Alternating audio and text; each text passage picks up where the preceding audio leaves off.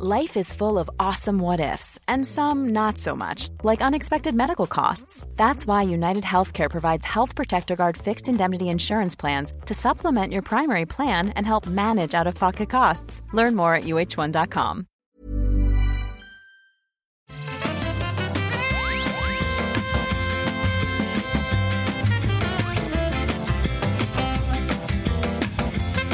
Bonjour à tous et bienvenue sur le rendez-vous jeu. On a tellement de choses vidéoludiques dont on doit vous parler. On a Stadia, on a Star Wars Jedi Fallen Order, on a Pokémon, on a le XO19 de Microsoft avec des annonces pour la Xbox.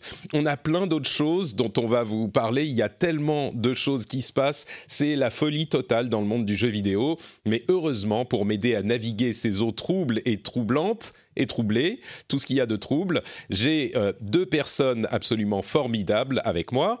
Je suis Patrick Béja et d'abord euh, accueillons comme il se doit mon compagnon de longue date, Jika Loret, qui revient dans l'émission. Comment ça va, Jika? Ça, Salut Patrick, yes, ça va, ça va de retour après euh, quelques complications de planning, on va dire, mais, mais ouais, ouais, ça va, ça va, je suis là. très bien, très bien. Tu as testé un petit peu Stadia, tu as joué à des trucs, donc c'est bien. Tu vas pouvoir m'accompagner dans mes opinions qui sont à contre-courant de ce qui se passe sur Internet, peut-être un petit peu. Comme souvent, comme souvent, parce comme souvent. Oui, oui, c'est pas par, euh, c'est pas intentionnel, hein, c'est juste que je suis clairement. Euh, anti-consensuel, tu vois, moi je suis un rebelle. C'est c'est ce à quoi pensent les gens quand ils pensent à moi. Ils se disent ah Patrick, c'est carrément un rebelle, clairement. Oui, évidemment. Un autre rebelle qui nous rejoint dans l'émission, qui a le courage d'affronter des jeux euh, controversés comme Pokémon Sword and Shield, c'est Julien Inverno. Est-ce que je prononce bien le nom de famille? Euh, oui, tout à fait, absolument. Bravo. Très bien, merci Julien. Tu es, euh, euh, tu as testé notamment Pokémon Sword and Shield pour Gameblog et tu es un, journaliste expérimenté de la presse vidéoludique. Donc, merci de nous prêter ton expertise. Merci beaucoup pour l'invitation. Ça me fait très plaisir. Et d'ailleurs, tu as mis les yeux sur Stadia, toi aussi. Donc, euh, oui, seulement les yeux, mais oui. tu vas pouvoir nous livrer ton témoignage également.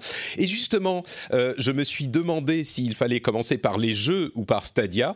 Donc, je suis allé sur Twitter et j'ai posé la question. Et les réponses étaient très euh, équilibrées. On était à 50-50 pendant un bon moment. Là, les jeux gagnent un tout petit peu, 53-47. Alors, vous pourriez vous dire que, étant donné que j'ai posé la question, bah, je vais suivre l'avis des gens qui ont répondu sur Twitter mais pas tout à fait parce que j'ai aussi posé la question aux patriotes du rendez-vous jeu, aux gens qui soutiennent financièrement l'émission, et chez eux, la réponse était très très claire, 100% de euh, réponses pour commencer avec Stadia, et donc je vais suivre leur avis, parce que de toutes les personnes au monde qui existent, euh, c'est évidemment eux que je préfère, et j'inclus là-dedans, euh, enfin, mes co-animateurs, mon enfant, ma femme, mes parents, tout ça, enfin tout le monde, moi c'est les, les patriotes qui sont mes personnes préférées au monde.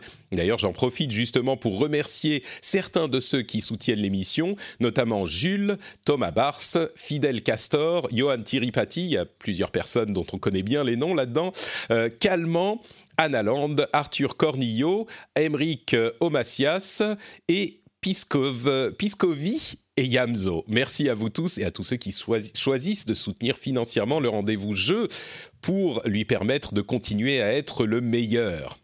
Le meilleur qu'il peut être, hein. pas le meilleur. On n'est pas si présomptueux qu'on dit qu'il est le meilleur podcast au monde. Maintenant, si vous, vous le pensez, euh, je ne vais pas vous arrêter non plus. Euh, un service qui n'est peut-être pas le meilleur service au monde, c'est Stadia. Et dans nos discussions euh, juste avant de commencer l'enregistrement, on en a parlé un petit peu avec euh, bah, Jika et Julien, et Jika a bien décrit la situation pour Stadia aujourd'hui, c'est-à-dire qu'il s'est pris euh, un torrent de merde sur Internet, et c'est un petit peu une situation qu'on voit de temps en temps quand les gamers sont énervés ou quand ils sont pris dans un mouvement de foule. Euh, il y a une sorte de d'avis unanime qui se forme et qui a tendance à pile comme on dit en anglais, et à en rajouter à tel point que l'image qui se forme d'un truc, du service en l'occurrence sur Internet, en devient un petit peu déformé, je crois, et j'ai l'impression que c'est un petit peu le, cas aujourd'hui.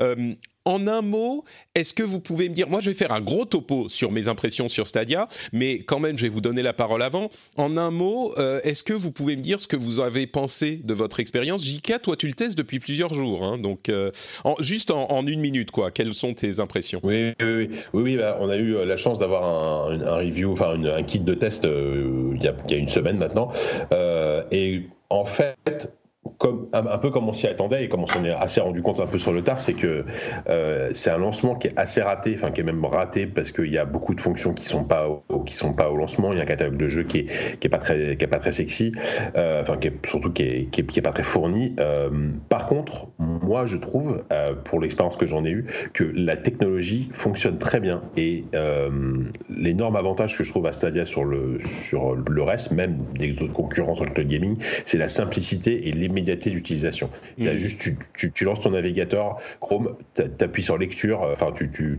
cliques sur ton jeu, tu appuies sur play, et c'est tout. Il n'y a pas d'installation, pas de téléchargement, etc. Et ça, je trouve que c'est le vrai plus euh, aujourd'hui du, du, euh, du, service. Donc commercialement euh, raté pour le moment en tout cas, mais techniquement euh, réussi, c'est ouais, voilà, un peu mon impression. Je rentrerai dans le détail tout à l'heure, mais je on, l'a testé sur, sur pas mal de connexions différentes. Et contrairement à beaucoup de confrères hein, qui ont eu des problèmes, c'est-à-dire que le, le, le, le, souci c'est que je peux pas garantir à tout le monde que ça va marcher, parce que quand tu lis les articles... Ça dépend de la connexion. L'expérience est très variable, ouais, bien sûr. Mm. Et, aux États-Unis notamment, on en parlera. J'ai l'impression que ils sont, euh, ça, marche moins bien qu'en Europe. Quoi.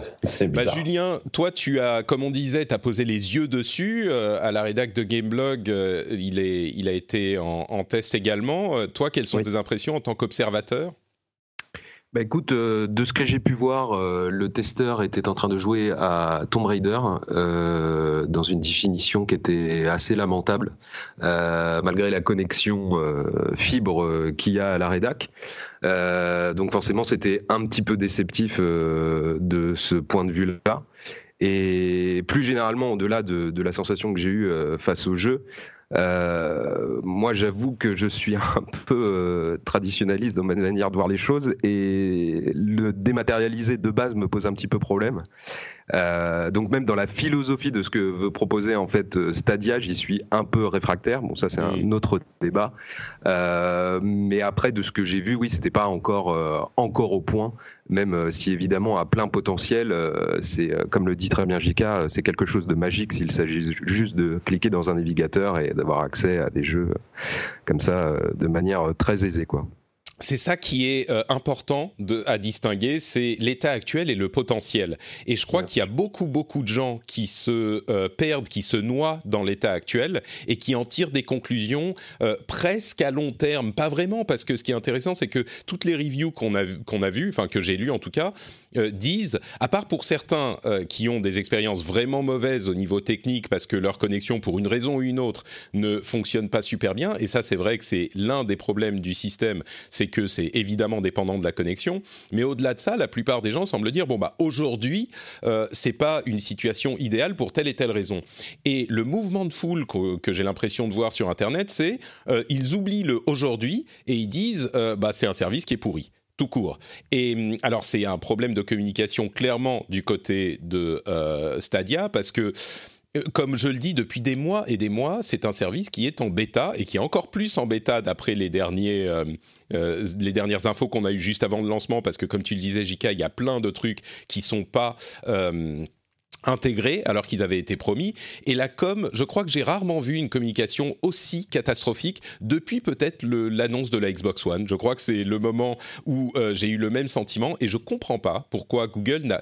Tout ça aurait été corrigé simplement en mettant un petit tag bêta sur le truc et en disant on va avoir six mois de bêta et après on lance. Peut-être qu'ils voulaient pas justement, il y a une raison euh, de com où ils se disaient euh, on lance tous nos services en bêta chez Google et donc ça va mettre un, stigmate difficile à, euh, dont il sera difficile de se départir à terme, donc il faut surtout pas l'appeler bêta. Peut-être qu'il y avait une directive comme ça qui venait d'en haut, mais c'est clairement une erreur parce que pour le coup, les gens le prennent comme un lancement, alors que pour eux, ils le communiquent comme un lancement, mais clairement, ça n'en est pas un, c'est une bêta. Et si on le considère comme une bêta, c'est beaucoup plus enthousiasmant et on lui passe beaucoup plus de choses.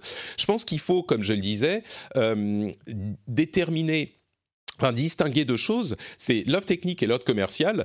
Et au niveau technique, euh, moi, mon expérience a été hyper, hyper, hyper, hyper, hyper positive. Alors évidemment, comme on le disait, ça dépend des connexions de chacun, mais euh, moi, je suis, c'est même pas que je suis euh, en pleine ville avec une connexion fibre à 500 mètres des serveurs, comme c'était le cas quand je vous parlais des, de, de, la manière dont fonctionne très bien Shadow il y a quelques temps, quand j'ai testé à Paris. Là, je suis en Finlande, à la campagne, euh, à, comme je le dis souvent, 10 euh, km du premier magasin. Euh, c'est pas le, contexte citadin. Donc, le seul truc que j'ai pour moi, entre guillemets, c'est la fibre. Et pour moi, ça veut dire que techniquement, si on a la fibre, eh ben ça peut marcher, ça peut marcher. Et quand je dis ça marche, c'est que sincèrement, j'ai beaucoup de mal, beaucoup de mal à voir la différence avec euh, la, un jeu qui tourne en local. Vraiment, hein, je, suis sûr qu'on pourrait le voir si quelqu'un de plus jeune, les gens qui font attention aux euh, euh, poil de cul de frame près. Euh, j'ai vu beaucoup dans les reviews de gens qui montrent des images hyper euh, zoomées avec euh, là la résolution elle est passée à temps, la résolution elle est passée à temps et c'est pas exactement la même chose que le truc qui joue en local. Oui, évidemment, c'est pas aussi bien qu'en local, ça dépend de la connexion, ça dépend de peut-être la congestion du réseau. C'est vrai que quand j'ai testé en heure de pointe ici, ben, la, manette était un petit peu plus flottante, la souris était un petit peu plus flottante sur Destiny 2, un petit peu, mais ça restait jouable, complètement jouable. Il y avait quelques frames qui sautaient un petit peu, mais vraiment, tout ça, si c'est clairement le cas, et ça veut dire que ça sera, je pense, pas aussi bien qu'un jeu en local pendant des années encore peut-être, aux heures de, pointe en tout cas, ou selon certaines conditions de réseau, euh, ça veut dire quand même que ça peut marcher. Et généralement, j'ai testé, là, ça fait 24 heures et je teste régulièrement à différentes heures, et eh ben ça marche quand même en général super bien. Et donc, le potentiel pour le futur est hyper positif, à mon sens. Euh, je crois qu'il y a beaucoup de, entre guillemets, d'élitistes qui s'attachent trop à ces détails parce qu'ils voient pourquoi le service ne sera pas pour eux. Et ça, c'est vrai. Et c'est évident que ce service ne sera pas forcément pour eux comme machine principale. Mais il y a tellement d'avantages par ailleurs. Le fait, je pense que ça, il faut avoir mis les mains dessus pour le comprendre. Le fait qu'on puisse lancer un jeu directement depuis le navigateur. Euh, moi, je l'ai testé uniquement par navigateur. J'ai pas encore reçu mes, mon matériel, donc je l'ai pas testé sur la télé. Donc prenez ça pour ce que c'est. Mais le fait de pouvoir lancer un jeu dans le navigateur comme un site web, c'est magique. C'est vraiment magique. Et, c'est un truc qui, même pour les gens qui disent Ah, le streaming, jamais pour moi, machin, vous aurez votre console euh, qui sera installée dans votre salon ou vos jeux que vous allez installer. Mais je suis convaincu que pour un jeu qui n'est pas disponible sur votre plateforme ou un truc que vous voulez tester rapidos ou un jeu qui est moins prompt à faire euh, aux problèmes de précision, je suis convaincu que le streaming va intégrer l'écosystème du jeu vidéo pour énormément de monde beaucoup plus vite qu'on ne le pense. Ça va pas devenir l'aspect principal et ça c'est une fausse question, c'est une fausse manière de poser la question. Euh, et de poser le problème. Il y a des gens qui disent est-ce que ça va devenir ma manière principale d'accéder aux jeux vidéo? Non, évidemment que non. Pour la plupart d'entre nous, ça va pas devenir la manière principale. Mais c'est acceptable, c'est 80% acceptable pour 80% des gens, et il y a la force de frappe de YouTube, parce que là on passe à la question commerciale. Aujourd'hui, non, l'offre est recommandable à personne. Là, je suis complètement d'accord avec les reviews, c'est un truc que je recommanderais à simplement personne aujourd'hui, parce qu'il faut payer pour y avoir accès, etc. Et cet aspect communication est hyper important, il y a plein de gens qui comprennent pas toujours pas ce qu'est Stadia, c'est-à-dire que au, entre guillemets, moi ce que j'appelle le vrai lancement en 2020, eh ben le, service sera accessible gratuitement, c'est-à-dire qu'il faudra acheter les jeux bien sûr, mais il n'y aura pas d'abonnement à payer, on va pas perdre ces jeux quand on arrêtera de payer l'abonnement comme euh, l'ont laissé penser certains, comme ont répondu certains sur Twitter, euh, ça sera un truc qui sera accessible gratuitement. Depuis euh, votre navigateur, vous achetez le jeu, et euh, c'est parti. Et il y aura même, j'imagine, des euh, sessions de euh, deux heures gratuites pour tester tel jeu, pour voir s'il vous plaît. Et donc, ça va amener énormément de jeux à le tester et à s'habituer à ce type de confort. Moi, je le compare un petit peu à la différence entre devoir se lever et aller à son étagère pour prendre les jeux et les mettre dans sa, dans sa console et juste lancer, lancer, le jeu qui est installé parce qu'on l'a téléchargé. Et eh ben on se constate que même si ça a l'air hyper minime, il y a plein de gens qui aujourd'hui euh, préfèrent télécharger des jeux plutôt que de les acheter en disque parce que c'est juste plus pratique, plus simple, moins prise de tête. Et pourtant c'est rien du tout. Et eh ben il y a une même différence entre euh, ces deux éléments et le fait de devoir installer, maintenir ces jeux, lancer Steam, euh, lancer les downloads, lancer les updates et juste cliquer et lancer le truc. Et cette praticité alliée à la puissance de frappe de Google et la, facilité d'accès et le fait que sur YouTube il va y avoir euh, des pubs et des, le fait de lancer le jeu tout de suite, jouer maintenant si vous euh, voulez. Euh, quand vous voyez le trailer d'un jeu, et eh ben ça, ça, fait, ça rend le truc complètement incontournable parce que ça fonctionne. Moi, je l'ai même testé en 4G et en 4G, je m'attendais à ce que ça marche pas du tout.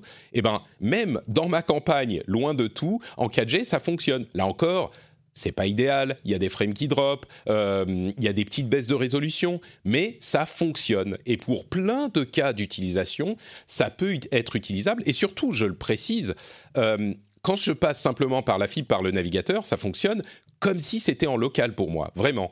Euh, donc, j'insiste, l'offre commerciale aujourd'hui est super pourrie. Il y a quand même des trucs inattendus. Il y a Samurai Showdown qui est offert en plus de Destiny 2. Ils ont euh, des réductions de prix très substantielles pour les gens qui ont l'abonnement pro euh, qui, pour, euh, pour certains jeux, il y a genre entre 30 et 50% de réduction si vous voulez acheter les jeux. Bah, j'en achète quand même aucun parce que évidemment, Stadia aujourd'hui, comme je le répète, n'est pas quelque chose de, vraiment intéressant mais ils vont pouvoir continuer à pousser sur ces leviers, ils vont pouvoir continuer à le, à le, à le pousser, et surtout, la conclusion que je veux donner à tout ça, c'est que la base c'est le plus important, la base est saine. Et contrairement à ce qui s'est passé avec la Xbox One où ils devaient convaincre des gens d'acheter la console et quand ils ont pas réussi, quand ils ont raté leur communication, eh ben ça a euh, provoqué une réaction en chaîne qui a fait que tout s'est cassé la gueule sur la Xbox One. Là, ça a beaucoup moins d'importance parce que l'accès sera là pour tout le monde de toute façon d'un simple clic. Donc ils vont réussir à toucher les gens quoi qu'il arrive. Donc pour moi, le lancement, enfin c'est pas un lancement, c'est une bêta, c'est pas super convaincant mais les bases, le plus important, c'est-à-dire le fait que ça marche comme ça aussi bien que ça soit le cas, je ne m'y attendais pas, et ça, c'est le plus important, et comme ça fonctionne, le potentiel pour l'avenir est hyper, euh, euh, est complètement présent. Ça ne veut pas dire qu'ils vont réussir à 100%, mais ça veut dire qu'ils peuvent complètement réussir. Est-ce que ça vous parle, ce, long topo que j'ai fait, cette analyse que j'ai fait euh, Jika, ça te paraît cohérent ou je suis trop non, non, bah, je suis, je suis, je suis assez d'accord sur pas mal de points. Effectivement, le, le, vrai lancement, enfin, là, on va juger vraiment, ça va être l'année prochaine, quand euh, d'une part, il y aura euh, l'offre gratuite qui sera lancée, et d'autre part, il y aura aussi toutes les fonctionnalités. Euh, annoncées et attendues, notamment le, streaming sur YouTube, effectivement, le, fait de pouvoir lancer un jeu quand, quand, on, quand on voit un trailer tel, tel qu'il le voyait, etc. après, moi, ce qui est, ce qui est ce qui, je pense qui est rageant et ce qui, je, comprends la, la, la, colère de certains, c'est par exemple, euh, bah, aujourd'hui, tu dis, on, dit tout c'est une bêta, etc. Effectivement, c'est une bêta, mais c'est une bêta quand même qui te demande de payer 129 euros, parce qu'aujourd'hui, c'est la seule façon d'accéder à Stadia, c'est d'acheter le pack euh, euh, enfin le, la première édition à 129 euros, qui inclut la manette, le Chromecast euh, et trois mois d'abonnement. Donc c'est la seule façon d'accéder à vos services. Alors donc donc c'est vrai que c'est une bêta, mais qui, qui, revient quand même un petit peu cher. Après, on peut dire, c'est souvent comme ça avec ce qu'on appelle les, early adopters, ou tous les gens qui vont acheter une, nouveauté euh, les yeux fermés, euh, ben forcément ces gens-là payent les pots cassés. Moi je vois à mon travail par exemple, ils sont quand même assez nombreux à avoir, commandé euh, le, le pack Founder quasiment dès l'annonce, et eh ben, il n'y en a aucun qui l'a reçu encore, alors que, alors que le truc est, officiellement dispo depuis, depuis, euh, depuis deux jours. Donc déjà, là, là, il y a un vrai problème de, de, à la fois de communication et de gestion en fait de, de, la, part de, de la part de Google, et c'est, c'est dommage. Et par contre, effectivement, je, te rejoins sur la technologie. Euh, donc moi, en, en, termes d'expérience, je l'ai testé sur trois, sur, sur trois, euh, trois plateformes, trois connexions différentes. Au, boulot, au travail, donc condition idéale, fibre à, fibre à 200 mégas en Ethernet aucun problème. Honnêtement, ça, ça, c'est vrai que c'est très impressionnant. J'ai, en plus, ce qui est cool, c'est bon, donc je travaille pour jeuxvideo.com, donc j'ai fait essayer notamment euh, Mortal Kombat, donc à, des spécialistes de la baston. J'ai fait essayer Destiny à des gens qui jouent beaucoup à Destiny. Ils m'ont, ils m'ont tous dit dans ces conditions-là, en tout cas, c'est clair que je vois, je vois pas ou quasiment pas la différence avec, en tout cas en termes de latence, avec avec une console. mais, c'est ça qui est. Je veux insister sur ce point parce qu'il est, il, se noie dans les plaintes légitimes, mais les plaintes sur d'autres aspects comme ceux que tu as évoqués. Le truc le plus important dans tout ça, c'est ça. C'est-à-dire qu'on est passé, il y a un ou deux ans, de gens qui disaient Non, mais attends, euh, le streaming, mais jamais de la vie, qu'est-ce que tu racontes euh, Jamais. Et, aujourd'hui, c'est genre. Ah oui, mais euh, non, je préférerais quand même xCloud parce que xCloud, il y aura l'option streaming ou pas. Ce qui est complètement vrai, c'est complètement légitime. Mais le, le, truc qui est le plus important à retenir, et si vous ne le voyez pas parce que l'arbre cache la forêt, c'est ça, c'est que ça fonctionne presque aussi bien qu'en local. Et ça, c'est invraisemblable. C'est incroyable. Jamais on n'aurait pensé que ça fonctionnerait aussi bien ouais, mais il y a, après, quelques mois. Ouais, mais euh, honnêtement, euh, Shadow a, a, la même qualité de, connexion euh, depuis un petit moment, tu vois. Donc, enfin, moi, disons. Ouais, mais les gens, le, les gens le croient toujours pas. C'est ça qui Les gens qui n'ont pas mis les mains dessus. Ce qui m'a vraiment impressionné, c'est pas tant la qualité de la latence. J'étais agréablement surpris, mais ce qui m'a impressionné, comme, comme je l'ai dit, c'est la simplicité du truc. C'est cliquer pour un bouton pour lancer ton jeu, et, ça, c'est génial. et juste pour terminer, moi, je l'ai aussi testé à la maison, donc je suis aussi en fibre, hein, mais j'ai testé exclusivement Wi-Fi, avec en plus un Wi-Fi, un Wi-Fi qui est correct hein, à, à 30 35 mégasecondes, 40 mégasecondes. Euh, J'avais aussi la, télé allumée avec du streaming, ma femme sur l'iPad, etc. Et là encore, ça marchait très correctement. Enfin, en tout cas, en termes de latence, ça allait très bien. Et euh, j'ai un collègue qui a un ADSL à 15 mégas, donc vraiment le minimum. Et euh, là, clairement, il m'a dit que l'expérience n'était pas idéale, mais comme tu disais, ça marchait. Il y avait quand même régulièrement des, pertes de, de, frame. Et aujourd'hui, en fait, le principal euh, problème quand on a une connexion qui est pas terrible, et même sur une bonne connexion, c'est que quoi qu'on en dise, oui, vous avez, vous aurez une perte visuelle. Euh, techniquement, y a, on, voit la compression. Euh, on est limité en, pour le moment en 1080p, donc en Full HD sur les écrans d'ordinateur. Vous pouvez monter en 4K théoriquement sur le Chromecast, mais mais c'est clair que vous n'aurez pas la même expérience. De toute façon, Stadia se destine pas à des se décide pas aux hardcore gamers qui jouent sur console ou sur PC depuis des années, euh, qui ont de toute façon déjà fait les jeux qui sont au lancement, hein, qui, ont, déjà joué à Red Dead 2, qui ont déjà joué à Assassin's Creed, qui ont déjà joué à Tomb Raider. Il y a beaucoup de gens qui disent ah ouais mais il faut racheter les jeux. Mais bien sûr, mais aujourd'hui là encore euh, statut bêta, lancement là, Là, là, là, là, je, relève quand même qu'il y a un vrai problème de communication de la part de Google, c'est que tous les gens à qui j'en parlais, donc franchement, euh, je, c'est pas pour dire, mais ça fait une semaine que je ne parle que de Stadia. J'étais chez Europe 1 hier avec, enfin le, le, dans la matinale pour en parler. J'ai fait le journal de jeuxvideo.com, j'ai fait plein d'émissions pour en parler. À chaque fois, la même réaction des gens, que ce soit du, très grand public ou des gens qui s'y connaissent, c'est que la, plupart, on n'avait pas compris qu'il fallait acheter des jeux en fait. Et, et, là, il y a un vrai, il y a un vrai problème de communication de la part de Google, parce qu'à l'heure où euh, le moindre abonnement à 10 euros par mois, que ce soit Netflix ou, euh, ou, le Game Pass ou autre chose, te donne accès à un catalogue euh, assez conséquent de, de, de culturel ou de, de, séries, de films, de jeux, etc. C'est vrai qu'aujourd'hui, Google qui arrive avec un abonnement à 10 euros par mois et en plus derrière des jeux que tu, que tu vas devoir payer au, quasiment au prix fort, parce que, qui, qui, sont a priori entre 40 et 60 dollars, là, je pense qu'il y a dans, dans, la tête des gens, il y, a, un truc qui colle pas en fait. Et, je, pense que, je, pense que Google va avoir un vrai, y a un vrai problème de modèle économique et alors, effectivement, l'abonnement gratuit va peut-être résoudre ce problème. Complètement. par contre, à mon avis, c'est. Je pense que je pense que pour l'abonnement payant, il va falloir qu'il fasse un effort là-dessus, qu'il propose plus de jeux gratuits. Enfin, il va, il va falloir qu'il trouve une solution, quoi. Bah, le fait d'avoir 30 à 50% de réduction sur les jeux euh, déjà existants, euh, quant à l'abonnement payant, c'est c'est bah, euh, impressionnant. Mais mais, mais, oui, non, mais la communication est lamentable. Comme je disais, j'ai pas vu une erreur de, de communication aussi énorme euh, depuis le lancement de la Xbox One. Et, surtout que depuis une semaine avant le lancement, chaque jour, on apprenait que euh, qu'il y, aura un il y avait des fonctionnalités. Ouais. Les jours, il y a des annonces. Alors, il y aura pas ça, il y aura pas ça, il y aura pas ça. Donc euh, évidemment que, que, la magie du truc, elle, elle, est complètement, elle est complètement flinguée. C'est sûr. Mais d'une part, euh, tout ça, dans six mois, on n'en parlera plus. Enfin, on en parlera comme d'un mauvais souvenir. Probablement. Euh, et puis surtout, tous ces problèmes que tu évoques et qui sont encore une fois complètement légitimes, c'est des trucs qui, une fois que tu peux cliquer sur un lien et euh, à la fin de ta vidéo YouTube et lancer le jeu immédiatement dans ton navigateur, cette base, ce cœur-là du service qui marche super bien, eh ben, tu vas oublier tout le reste. Je, te garantis que, pas pour tout le monde, mais euh, comme ça me fait penser à Apple, tu sais, Apple, ils font 80% de ce dont les gens ont besoin pour 80% des gens. Et tous les gens qui sont un petit peu euh, technophiles, genre euh, élitistes, machin, ils disent ah mais Apple tu peux pas faire ci, tu peux pas faire ça, c'est de la merde parce que ceci, c'est la merde parce que cela. Un petit peu moins maintenant, mais on l'a beaucoup entendu pendant très longtemps. Eh ben les gens qui euh, ne sont pas euh, à, fond sur ce genre de problème, ils s'en foutent et ils utilisent des appareils Apple. Là, je pense qu'on va avoir un petit peu le même type de euh, développement sur les années à venir. Hein. Ça va pas être dans les, dans les six mois qui, qui, qui viennent, mais sur les années à venir. Et je pense que Stadia va pas complètement conquérir l'ensemble de l'industrie du jeu vidéo, mais va devenir un acteur qui compte et euh, le streaming par Stadia ou par d'autres va euh, devenir une partie de notre expérience vidéoludique beaucoup plus vite qu'on ne le pense euh, et qu'on ne le pensait il y a quelque temps. Ah bah ça, enfin moi, ça, ça, par contre, j'en suis convaincu que le cloud gaming mm. sera euh, quelque chose de très d'important en tout cas dans, dans, les années à venir et, et 2020 va être une année charnière parce que parce qu'il y a énormément de, de, de, personnes qui vont lancer leur service, qui lancent leur service. Donc donc il va y avoir une bataille des plateformes comme comme c'est le cas aujourd'hui sur la vidéo.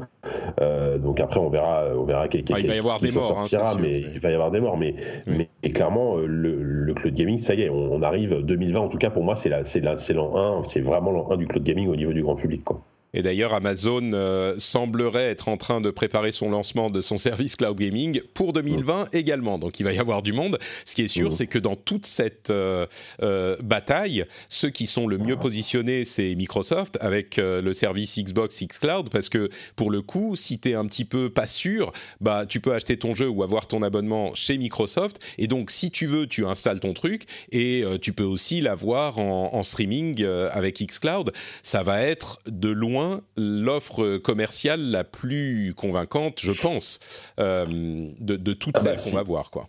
Si leur technologie est au point, euh, je vois pas comment Microsoft pourrait pas, alors je sais pas forcément être premier, mais en tout cas avoir un, vrai succès parce que comme tu dis là, là, là, ça regroupe tous les avantages de tous les avantages de tout, la possibilité de jouer offline, euh, enfin de joueur local, euh, de jouer sur PC, de jouer sur, jouer sur PC, sur console, ton, ton, ton, abonnement unique qui donne accès à tous les jeux, enfin voilà franchement. Euh, Ils, a priori, sur le papier, c'est eux qui ont tout compris. Quoi. Après, on verra la réalité des choses. Quoi. Avec, encore une fois, la force de frappe des autres acteurs comme euh, euh, Google avec YouTube, euh, Amazon avec Twitch, évidemment, qui peut quand même compter, mine de rien. Parce qu'encore une fois, quand tu es en train de regarder ton streamer préféré qui joue un jeu et à la fin de son stream, tu dis Ah bah je vais le tester aussi, tu cliques quelque part et tu es en train de jouer en deux secondes.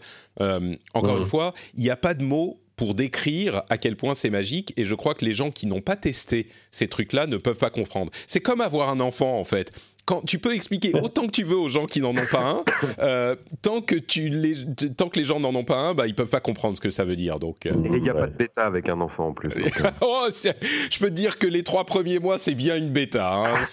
c'est pas fini du tout et même après. Bah justement, Julien, je te redonne la parole. Est-ce qu'on t'a un petit peu convaincu des, des qualités potentielles de Stadia ou est-ce que tu restes quand même sur ton impression de moyenne avec tes, tes, tes premières ta première expérience? Écoute, je pense que euh, il s'agit aussi d'un problème d'habitude de, jeu parce que finalement euh, le, jeu en streaming, euh, ça fait presque dix ans qu'on en parle. Moi, je me rappelle Don Live à l'époque qui avait fait un petit peu auprès des, des spécialistes son effet. Depuis, on a eu aussi Shadow. Euh, ce sont pas quand même des modèles qui me semblent naturels pour la, pour la plupart des joueurs. Et ce problème de communication autour de, la bêta de Stadia, je crois que ça dessert euh, euh beaucoup, euh, beaucoup encore le, streaming en ligne et que finalement, c'est qu'à partir de, de l'année prochaine, si vraiment Google arrive à rectifier le tir et en tout cas changer la perception de son service, qu'on pourra là alors peut-être vraiment voir ce qu'il en est. Mais euh, ce, problème de communication autour de cette bêta, il est à mon sens très important parce que le. Ça va laisser des traces, tu veux dire. Exactement, ça reste encore obscur pour beaucoup de personnes. Et puis, comme tu le disais, euh, c'est peut-être pas fait pour les hardcore gamers qui vont être euh, très euh, tatillons sur euh, la frame près, etc. Mais j'ai pas l'impression non plus que pour l'instant le grand public soit vraiment très au courant de, de, ce qui se passe. Et ça reste encore très nébuleux. Si Google l'année prochaine arrive à être un peu plus clair et proposer une offre, une offre un peu plus costaud, là on pourra discuter quoi. Mmh. Je crois qu'on est vraiment dans une situation où, d'une part, bah encore une fois, je le répète, mais YouTube va changer complètement la donne pour la perception de ce service, et d'autre part, pour les hardcore gamers que nous sommes tous, je crois qu'il y a une composante de euh, réfractaire à la base, de la même manière qu'on pouvait l'être avec l'idée de télécharger tous ces jeux et d'installer tous les jeux sur son PC. Euh, quand ces processus ont commencé à arriver, euh, souvenez-vous, pour les plus âgés d'entre nous, euh, tout le monde se disait mais enfin t'es fou, j'ai pas la bande passante qu'il faut, je j'ai pas, je veux pas stocker mes jeux comme ça sur mon PC, je veux les jouer sur CD ou je veux au moins les installer. Enfin, il y avait beaucoup de réfractions à cette idée et on se rend compte que même 50 plus, 5 ans plus tard, tout le monde ne faisait quasiment que ça. Donc je crois qu'il y a beaucoup de ça dans ce dans cet aspect de, de la technologie. Mais bon, on verra. L'avenir nous le dira. Bon, on a fait une grosse partie sur euh, le sujet controversé de Stadia. Je vous propose qu'on se détende un petit peu avec un, sujet qui n'a absolument aucune controverse, pas de Dexit, pas de rien du tout, euh, c'est-à-dire Pokémon épée et bouclier. Moi, je suis pas du tout un, euh, amateur de la série, donc je te laisse la parole, Julien. Est-ce que Pokémon épée et bouclier J'ai deux questions. Est-ce qu'il est bien? Euh, est-ce qu'il est bien et est-ce que euh, pour les anciens, pour les fans, euh, c'est frustrant d'avoir les, les, problèmes dont, beaucoup de gens ont parlé Et pour les nouveaux, est-ce que c'est une bonne entrée dans la série? Donc ça fait trois questions en fait, je n'ai pas compté. Ok, alors on va commencer par la dernière. je pense en effet que Pokémon Bouclier et Épée sont peut-être les meilleurs épisodes pour commencer, si on est novice de la série. Euh, déjà parce que c'est le premier duo de jeux qui arrive en convergence avec la Switch. Donc on a euh, cette faculté de pouvoir euh, avoir sa console de salon dans les mains avec tout ce que ça induit, un peu plus de, puissance et de confort. Et plus généralement, le confort, c'est vraiment une des optimisations de ce nouveau duo de jeux qui est beaucoup plus accessible sur plein d'aspects par rapport aux au jeux précédents. Tu me posais aussi la question de savoir si euh, c'est un jeu qui pouvait convenir euh, aux anciens comme aux nouveaux venus, et c'est là où euh, on peut on peut peut-être mettre un bémol. le jeu a été reçu assez froidement par par la critique par rapport à, au, jeu précédent, même si les notes restent globalement bonnes, correctes, mais bon, elles sont moins enthousiastes que d'habitude. Tout simplement parce qu'il faut savoir que depuis 1996 et la sortie euh, du premier duo euh, de jeux Pokémon au Japon, euh, la formule du jeu développé par Game Freaks, donc c'est vraiment la, série canonique. Hein. On ne parle pas de Pokémon Go, de Pokémon Snap, c'est vraiment les épisodes à chaque fois qui sortaient jusque-là exclusivement sur console portable et euh, en duo. Euh, depuis 1996, on est vraiment sur euh, la même formule à chaque fois. Pour ceux qui ont pu s'essayer à tous les jeux Pokémon, on est face à un JRPG très traditionnel avec une équipe de six Pokémon à faire évoluer en niveau comme dans un RPG japonais classique et on est toujours dans le, même schéma, récupérer d'abord euh, son Pokémon, euh, soit de type plante, de type feu, de type eau. Euh, on a toujours un rival au, fur et à mesure de, l'aventure pour, pour nous défier et, nous faire progresser. Et de nouveau... C'est-à-dire que... Dans, Vu de l'extérieur, effectivement, tous les jeux, comme pour un peu n'importe quelle série, c'est toujours un peu la même chose, mais peut-être encore un petit peu plus pour Pokémon. On a l'impression que Game Freak et Nintendo refont à chaque fois un petit peu le même jeu quand même, non? Absolument, ouais, ouais, tout à fait. Euh, celui qui avait un petit peu changé la donne, euh, c'était à l'époque euh, sur DS, il y a maintenant au moins 5-6 ans, je pense. C'était Pokémon Black and White qui proposait un scénario un petit peu plus intrigant, intéressant, parce qu'on se retrouvait face à un, méchant, entre guillemets, qui lui était pour la libération des Pokémon. Il voulait plus voir les Pokémon comme des, des, des, des créatures asservies, mais comme des, des, Pokémon libres, donc il y avait un peu plus une, une part de, de réflexion là-dessus. Mais ça évidemment, fait 10 ans Pokémon Black and White, hein, c'était 2010. Exactement. Euh. Ouais, bah voilà, tu vois, ouais, ça fait bien plus, les années passent. mais du coup, on avait, euh, on avait quelque chose d'un peu moins enfantin, et justement, c'est ça le dilemme avec Pokémon euh, à chaque fois, enfin, il y, en a plusieurs, c'est que d'abord, euh, une nouvelle génération de Pokémon, euh, ça veut dire aussi une, une nouvelle génération d'enfants, euh, toujours pour y jouer. Donc eux, forcément, euh, cette répétitivité, si c'est leur premier Pokémon, ils, ils pas eu, euh, ils, ils, ne l'ont pas eu avant. Et euh, Game Freak, c'est aussi un petit studio euh, qui a dû beaucoup grossir euh, ces dernières années. Et ça explique d'ailleurs les, défauts qu'il peut y avoir sur, sur ce Pokémon euh, Switch et qu'on on comprend très vite que euh, en arrivant sur une console qui est donc euh, bah, transportable, mais qui a priori aussi a les qualités d'une d'une console de salon, donc avec un affichage HD, on imagine aussi un, un traitement graphique plus ambitieux des Pokémon, etc. seulement, ça c'est possible quand on a une équipe derrière qui est capable de proposer ça, et surtout quand il n'y a pas un duo de jeux qui doit être sorti tous les ans.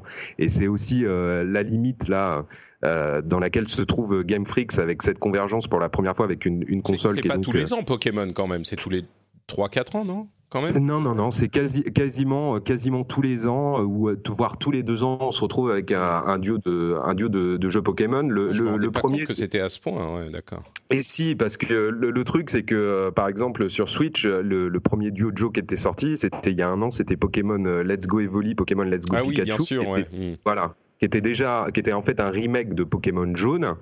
Euh, et là, pour la première fois, on a un, jeu original qui est qui arrivé donc sur Switch.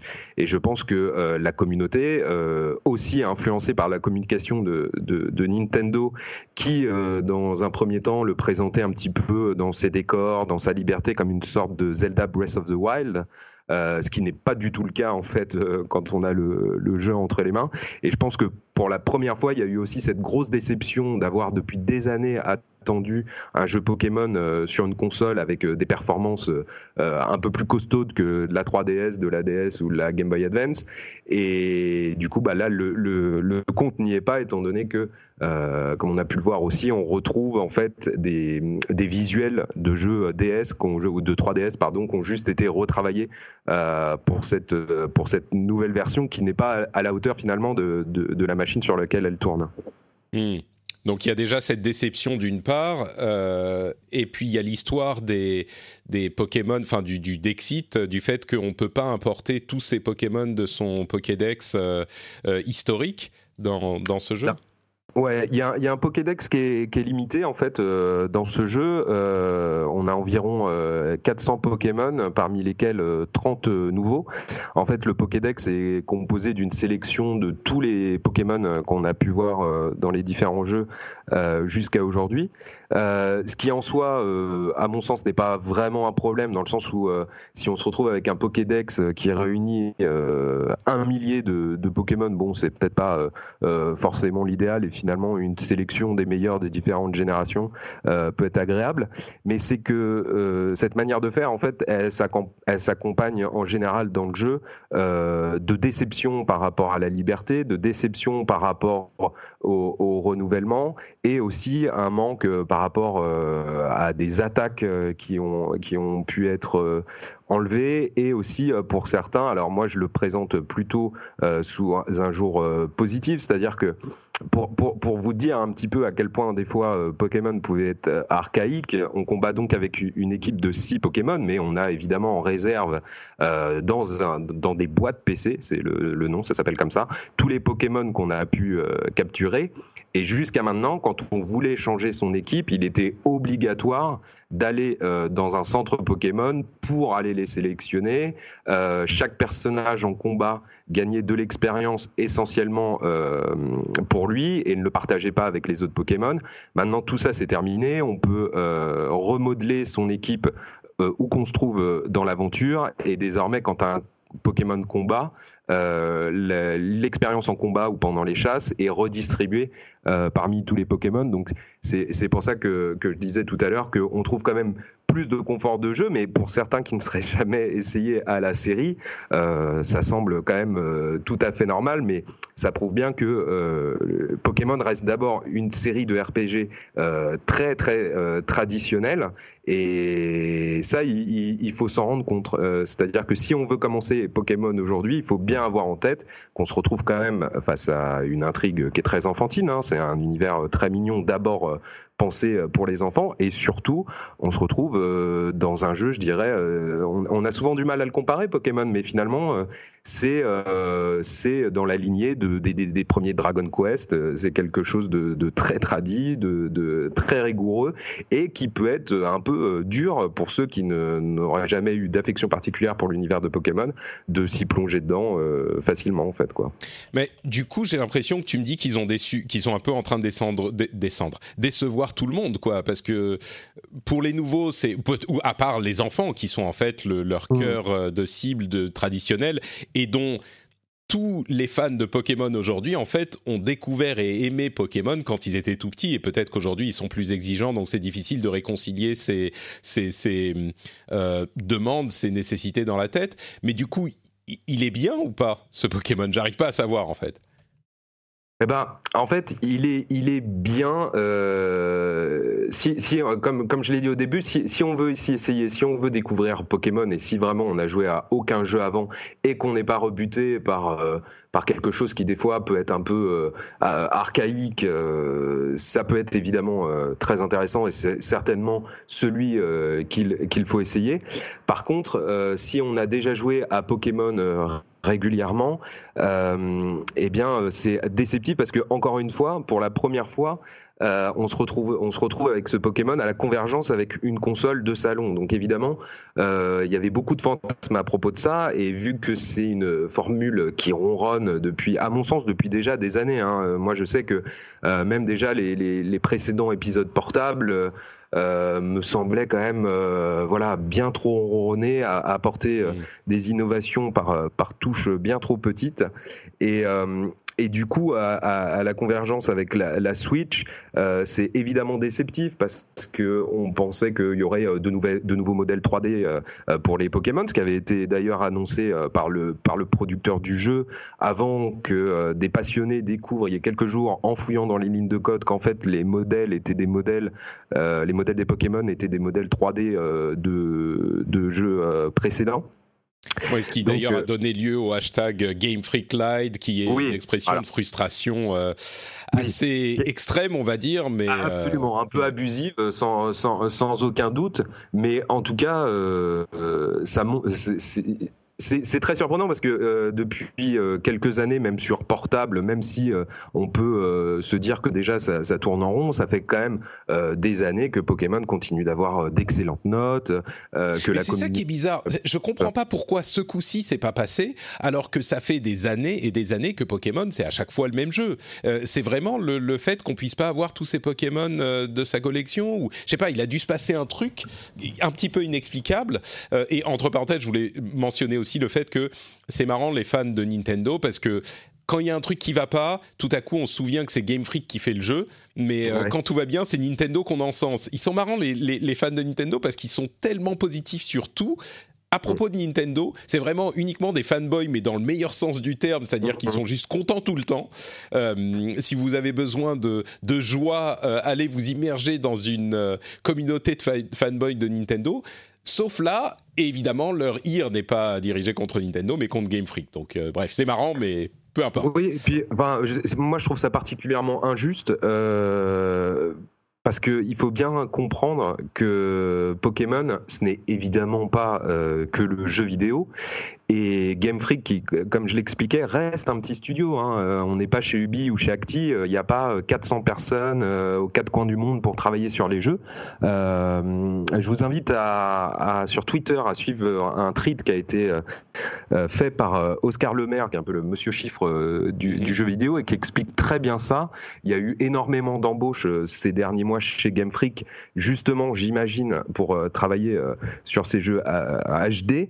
Mais Game Freak, c'est surtout un studio qui est soumis à la pression de Nintendo et de The Pokémon Company, qui est l'entité qui gère toute la licence Pokémon dans le monde, que ce soit pour Pokémon Go, pour Détective Pikachu, pour les t-shirts et les figurines, pour les Pokémon sur les verres de moutarde Amora. C'est eux qui gèrent tout, ça. Et euh, ça impose évidemment à Game Freak un rythme de sortie euh, effréné, comme on le disait, parce que bah, il y a toutes les opérations euh, commerciales qui vont avec. Et c'est très dommage de mettre la pression euh, sur les développeurs à dominem, de, de les insulter, etc. bien sûr, euh, voilà, évidemment, faut, faut, faut pas faire ça. Et s'il y a à s'interroger, c'est plutôt sur un modèle euh, qui pousse évidemment à sortir régulièrement un, Pokémon, un, un, nouveau duo Pokémon pour pour mettre des sous dans la machine. Hmm. Mais pour c'est vrai que je regarde les et je te laisse je te laisse parler, pardon, mais je regarde le, le calendrier de sortie, je me rendais pas compte. C'est vraiment un par an, quoi. Alors, entre les, les sorties classiques et les sorties genre euh, améliorées, genre euh, euh, Ultra Sun, Ultra Moon, Omega, Alpha, Ruby, Sapphire, machin, tout ça. Mhm. Il y en a vraiment quasiment un par an. C'est impressionnant. Je me rendais pas compte du tout. Bien sûr. Et, pour, et pour répondre à, ta question de, tout à l'heure par rapport euh, au succès et à la perception qu'on peut avoir de, Pokémon, euh, moi, la, manière dont je l'explique vraiment, je, pense encore une fois euh, que la déception est vraiment liée à, au fait que pour la première fois, on trouve un Pokémon canonique sur une console de salon, la Switch, et hmm. que... Donc les gens voulaient quelque chose de plus, quoi. Voilà, la technique ne suit pas, le renouvellement ne suit pas. Euh, on a eu une communication euh, encore une fois, qui euh, évoquait euh, Breath of the Wild. Rappelons-nous quand même de ce qu'est Breath of the Wild pour le Zelda. C'est quand même une métamorphose de la formule totale, hein, quand on l'analyse vraiment, et qui a été une réussite phénoménale et qui a fait de ce Zelda un phare même pour, pour les, les, personnes de l'industrie. là, du coup, c'est très déceptif quand on, découvre ce Pokémon et que finalement, il n'est pas à la hauteur, à la hauteur de la console. Il y a aussi évidemment peut-être ce problème générationnel même si, encore une fois, eh bien, il faut quand même, euh, il faut quand même timorer tout ça parce que on vient d'apprendre là que euh, Pokémon faisait euh, le troisième meilleur lancement en Grande-Bretagne, voilà, qui n'est pas qui n'est pas d'habitude un public particulièrement acquis à Nintendo. D'ailleurs, mm. on est plus amoureux de Nintendo en France, en Allemagne ou en Espagne, mais donc c'est le troisième meilleur lancement de l'année derrière FIFA 20 et Call of Duty. Et plus globalement, c'est aujourd'hui Pokémon épée bouclier, malgré les, critiques un, peu moins dithyrambiques que d'habitude, c'est le le plus gros lancement euh, sur Switch actuellement. Voilà. Donc, euh, Donc, encore une fois, il y a beaucoup de gens qui font beaucoup de bruit, mais euh, l'ensemble du marché ne réagit pas forcément de la même manière. Bon, donc un, un, un, bon Pokémon classique, quoi. Un Pokémon classique correct. Pour ceux qui ne seraient pas usés par les précédents, euh, voilà, qui voudraient une première expérience, euh, c'est évidemment euh, peut-être le, plus confortable, mais il faut bien avoir en tête que c'est quand même un univers très enfantin, avec des règles de JRPG très strictes et à l'ancienne. Si ça, c'est plutôt, voilà, on, est adepte de ça, on peut y aller tranquillement. Par mm. contre, si on a déjà beaucoup d'épisodes de Pokémon derrière nous, là, la, la, redite est vraiment, est vraiment pénible quand même. Ouais. Je, te pose une dernière question pour conclure et puis on avance. Euh, il y a quand même des, différences, des nouveautés au niveau euh, gameplay. Je me souviens qu'ils ont fait beaucoup la promo des gigas, machin, les mmh. monstres énormes. Ça joue un peu ou ça reste anecdotique, les nouveautés, les différences? Bah, c'est assez anecdotique parce qu'en en fait, euh, on avait euh, donc euh, pour pour les auditeurs qui ne seraient pas au courant, une des nouveautés donc c'est genre le c'est le Dynamax pardon, qui est en fait un, bracelet qui permet dans certaines zones du jeu de, de, rendre géant son Pokémon. Et d'ailleurs aussi on, on aura l'occasion d'avoir des, des, affrontements face à des Pokémon géants qu'on pourra capturer à plusieurs en ligne dans des zones dédiées. Euh, moi, j'aime bien les kaiju, j'aime bien Godzilla, donc de voir un Pikachu de 8 mètres de haut, euh, ça, m'amuse, hein, c'est très rigolo. Mais évidemment, euh, c'est un détail, d'autant plus que il y a quelques générations de Pokémon, on avait eu, le nom m'échappe, je crois que c'est l'Ultra Evolution, qui permettait déjà, en fait, de, de, rendre son Pokémon beaucoup plus impressionnant et beaucoup plus géant. Donc c'est une mécanique de jeu rigolote, mais ça ne réinvente pas la formule, ça c'est certain. Ok, bon bah écoute, merci beaucoup pour ton avis, euh, Julien. C'était absolument captivant, effectivement. Et on va continuer avec euh, un autre jeu. Euh, c'est vraiment la, période où il se passe un petit peu tout dans le, monde du gaming. Euh, un autre jeu qui était très attendu, c'est-à-dire Star Wars Jedi Fallen Order. Donc, enfin, un jeu Star Wars sorti par EA qui a la licence depuis longtemps et qui n'en fait pas grand-chose, si ce n'est les Battlefront. enfin, un jeu solo sans microtransactions, sans multi, sans lootbox, sans rien. Euh, développé en plus par Respawn Entertainment, qui est un développeur de qualité, euh, qui a, qui pourrait remplir la promesse de euh, la licence Star Wars en jeu vidéo après des années de disette. J'ai oublié de vous poser la question, est-ce que vous y avez joué? Vous l'avez testé, vous, ou pas, Jika euh, bah écoute, euh, comme souvent, euh, je te la même chose, je suis dessus actuellement, ouais. D'accord. J'ai commencé à y jouer et, et enfin, je trouve ça très très cool. Euh, Julien, tu... détail, mais voilà.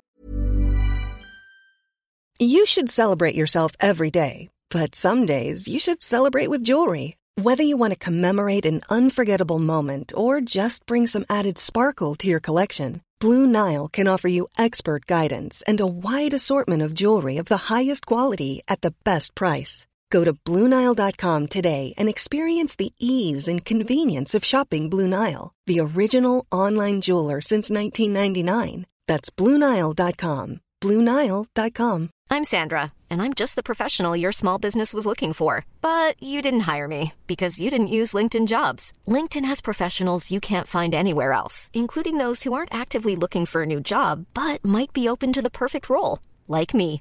In a given month, over 70% of LinkedIn users don't visit other leading job sites. So if you're not looking on LinkedIn, you'll miss out on great candidates like Sandra. Start hiring professionals like a professional. Post your free job on linkedin.com/people slash people today. T'as mis les mains dessus ou pas du tout? Oui, tout à fait. Je suis un grand fan de Star Wars et j'ai pu y jouer également. ouais. Ah bah super, on a les trois avis alors. Moi, mon avis, euh, en quelques mots, je vais faire beaucoup plus court que mon laïus sur euh, Stadia. Euh, pour moi, c'est un jeu qui est un, un jeu sympa, mais dont très peu de gens parleraient, dont personne ne parlerait vraiment, si c'était pas un jeu Star Wars. Et en entendant ça, certains pourraient se dire ah mais du coup euh, c'est un jeu pas bien, le succès est usurpé. Pas du tout. Le fait que ça soit un jeu Star, Star Wars et l'enrobage Star Wars est complètement un vrai plus légitime euh, qui apporte un plaisir de jeu qui est pas du tout usurpé. Euh, donc c'est un bon jeu, il y a des éléments sympas, il y a euh, des choix qui sont pas des slam dunk, des réussites totales forcément, mais qui donnent des, euh, des, un renouveau sympa à un jeu Star Wars qu'on n'avait pas forcément eu, cette euh, mécanique Dark Souls Light ou plutôt Sekiro Light euh, qui est sympa. Il y a des petits problèmes aussi, je trouve que le personnage est hyper... euh, le personnage principal est hyper plat. La carte et l'exploration sont pas toujours idéaux, mais dans l'ensemble, c'est un bon jeu. Et si vous aimez bien Star Wars, comme je crois, euh, il y a peu de gens qui détestent Star Wars activement, si vous aimez bien Star Wars, eh ben c'est sympa et c'est un, c'est un plus, euh, c'est un bon jeu Star Wars quoi. Et moi, je, je prends beaucoup de plaisir à le faire et je continue à y jouer là où Death Stranding que, que je- dont je me disais ah bah ça a l'air pas mal m'a paru plus rébarbatif plus vite. Et là j'ai même en revenant sur des planètes que j'avais déjà un petit peu explorées avec la frustration de se perdre dans des zones labyrinthiques et ben je continue à vouloir aller plus loin. Donc euh, plutôt sympa. Jika ça correspond à ton expérience? Oui, pardon, j'avais mon micro coupé. Euh, ouais, alors globalement, oui, effectivement, c'est vraiment, euh, c'est vraiment ça, c'est-à-dire que quand, on apprécie la licence, quand on, aime Star Wars et quand on suit le truc, c'est un plaisir de jouer parce que euh, tout simplement, ça faisait longtemps qu'on n'avait pas eu un, bon, juste un bon jeu solo Star Wars en fait. Euh, Et ça, ça c'est vrai que ça, ça, ça manquait. Euh, en plus, ce qui est plutôt intéressant, je trouve qu'il s'inscrit plutôt bien dans, l'univers parce qu'il fait le, lien entre, enfin, en gros, ça se passe après l'épisode 3, donc ça raconte la, purge des Jedi et, la chasse des Jedi, donc c'est plutôt intéressant. Et je trouve que artistiquement, le, enfin, le jeu est pas magnifique, mais artistiquement, il y a vraiment des, des décors, des, des tableaux de fond, des, des, images qui sont très très belles. Il y a un travail artistique, je trouve, pour représenter l'univers de Star Wars qui est, qui est très chouette. Et, euh, et effectivement, ils ont, ils, ont, ils ont récupéré tout ce qui marchait ces dernières années, un, un, petit peu Dark Souls, un peu d'exploration à la, à la Tomb Raider, à, à, à la Metroidvania. C'est presque un Metroidvania sur pas mal de points, etc. etc. Euh, mais, mais, ça marche plutôt bien. C'est clairement pas sans défaut. Euh, effectivement, je trouve, je trouve la, carte qui est vraiment illisible c'est vrai que souvent tu tournes un peu en rond avant de comprendre où il faut aller. Euh, le- les caméras par moment, bon, elles, elles partent un peu en sucette, etc. Mais euh, mais c'est pas très grave parce que au-delà de ça, t'as as vraiment un plaisir.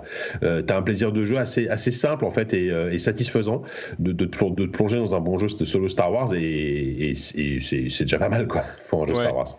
c'est marrant parce que j'ai l'impression qu'ils ont plein de trucs qui fonctionnent mais qu'ils n'ont pas poussé assez à fond. Euh, S'ils avaient eu un an de plus, peut-être que le jeu aurait été meilleur, encore que je ne sais pas si c'est le cœur de, de ces mécaniques qui sont problématiques, comme l'exploration par exemple, je la trouve euh, pas hyper satisfaisante. C'est-à-dire que à aucun moment on revient là où on était et on a une nouvelle capacité qui nous permet d'accéder à une nouvelle zone et on se dit ah c'est super cool, je vais pouvoir enfin explorer cette partie que euh, qui était bloquée. C'est plutôt genre ah merde bon bah c'est bloqué ok euh, il va falloir que j'attende d'avoir la nouvelle capacité pour pouvoir y aller ok bon pas de problème il n'y a pas de d'exultation à aucun moment de ce genre de choses. Le combat c'est sympa. Il faut vraiment bloquer. Moi, au début, je, faisais les roulades partout. Ça marche pas du tout, du tout, du tout. Mais il faut vraiment bloquer et, apprendre à parer parce que sinon, ça fonctionne pas. Euh, ça peut devenir sympathique quand on commence à avoir plusieurs euh, puissances de Jedi. Mais c'est pas non plus super jouissif, j'ai l'impression. Tout passe en, moyen plus, c'est cool, c'est sympa. Euh, Julien, toi, tu disais que tu es un fan de Star Wars et que est-ce que du coup tu prends ton pied dans ce, dans ce jeu-là? Bah, T'as bien résumé ce que je pense. Euh, c'est un jeu euh, moyen plus, euh, faute de mieux, faute de vrais jeux solo Star Wars. ça fait plaisir. Moi, c'est un jeu que je recommanderais plutôt de, à prendre, par exemple, en solde. J'ai eu un, premier a priori assez négatif dans le sens où je trouve l'intro du jeu vraiment très impressionnante. visuellement, c'est très chouette. J'aime aussi le, le, traitement graphique. les personnages qui sont proposés, je trouve que ils sont, ils m'évoquent plus la première trilogie. Je trouve que même il y en a certains qui sont un peu moches, qui ont des têtes de, marionnettes un peu moches, et moi ça, ça a plutôt euh, tendance à me plaire. Mais je ne m'attendais pas en fait à, un jeu d'exploration à la Tomb Raider, et sur euh, sur ce côté-là, je le trouve aussi un peu faible. Euh, comme on est vraiment à, je crois, 40 à 50% du temps, c'est on marche et on cherche des nouvelles zones, quoi. C'est vraiment très, très cherche des nouvelles, On cherche des nouvelles zones, on cherche des codes euh, pour avoir des ponchos. Donc à chaque fois, ce qu'on va trouver, c'est euh, des ponchos ou des aspects pour votre euh, pour votre sabre laser. Oui. Et il y en a partout. Et c'est, enfin, il y a plein de trucs. À chaque fois que le petit robot rentre dans un de ses coffres, le, le personnage dit la même chose. Et à chaque fois, il est surpris. C'est, c'est ce genre de petit polish qui manque. Genre, à chaque fois, il a trois mots et c'est genre oh mais qu'est-ce que tu fais là-dedans? Et genre au bout de la centième fois que le robot saute dans le coffre, tu dis bah c'est bon, euh, t'as compris. Enfin il y a plein de petites choses comme ça. Mais pardon, je t'interromps. Oui, puis comme vous l'avez dit, euh, c'est un patchwork aussi de, de plein d'autres jeux. On peut évidemment citer Tomb Raider, aussi Sekiro, mais le problème c'est que Uncharted, euh, Uncharted évidemment. Euh, mais le problème c'est qu'il fait aussi les choses un peu moins bien que les autres. Par exemple, si on le compare à Sekiro, moi il y a quelque chose qui m'a vraiment posé problème, c'est les sauts. Je trouve que vraiment il y a, y, a, y a, une sensation qui est très désagréable avec les sauts. On se sent pas totalement libre de ce qu'on fait. ça manque énormément de, de, de précision. Tu parlais aussi du caractère un peu lisse du personnage. Moi, ça m'a un peu moins dérangé. Euh, mm. Je me rappelle d'un Luke Skywalker euh, simple fermier dans un Nouvel Espoir, qui n'était pas forcément le personnage le, plus intéressant, mais qui est ce personnage, voilà, du, du jeune euh, un peu, un peu, un peu naïf. Moi, j'étais très content de l'utilisation du lore qui est né dans Star Wars Rebels, qui est donc une série en, quatre saisons, une, série d'animation qui est pour moi euh, ce qui s'est fait de mieux sous l'ère Disney, euh, on a vraiment une histoire qui de base se détache euh, toujours euh, des, des, Skywalker, quoi, pour proposer un peu quelque chose de différent. Dans Star Wars Rebels, on a par exemple la découverte du peuple mandalorien, on voit leurs us, leurs coutumes, et puis euh, par épisode, des fois, on voit apparaître Lando Calrissian ou la princesse Leia, mais, toujours de manière bien amenée. Et j'étais content, par exemple, de trouver l'Inquisition, ces, personnages qui ont été formés par Dark Vador pour aller dénicher les derniers euh, Jedi survivants.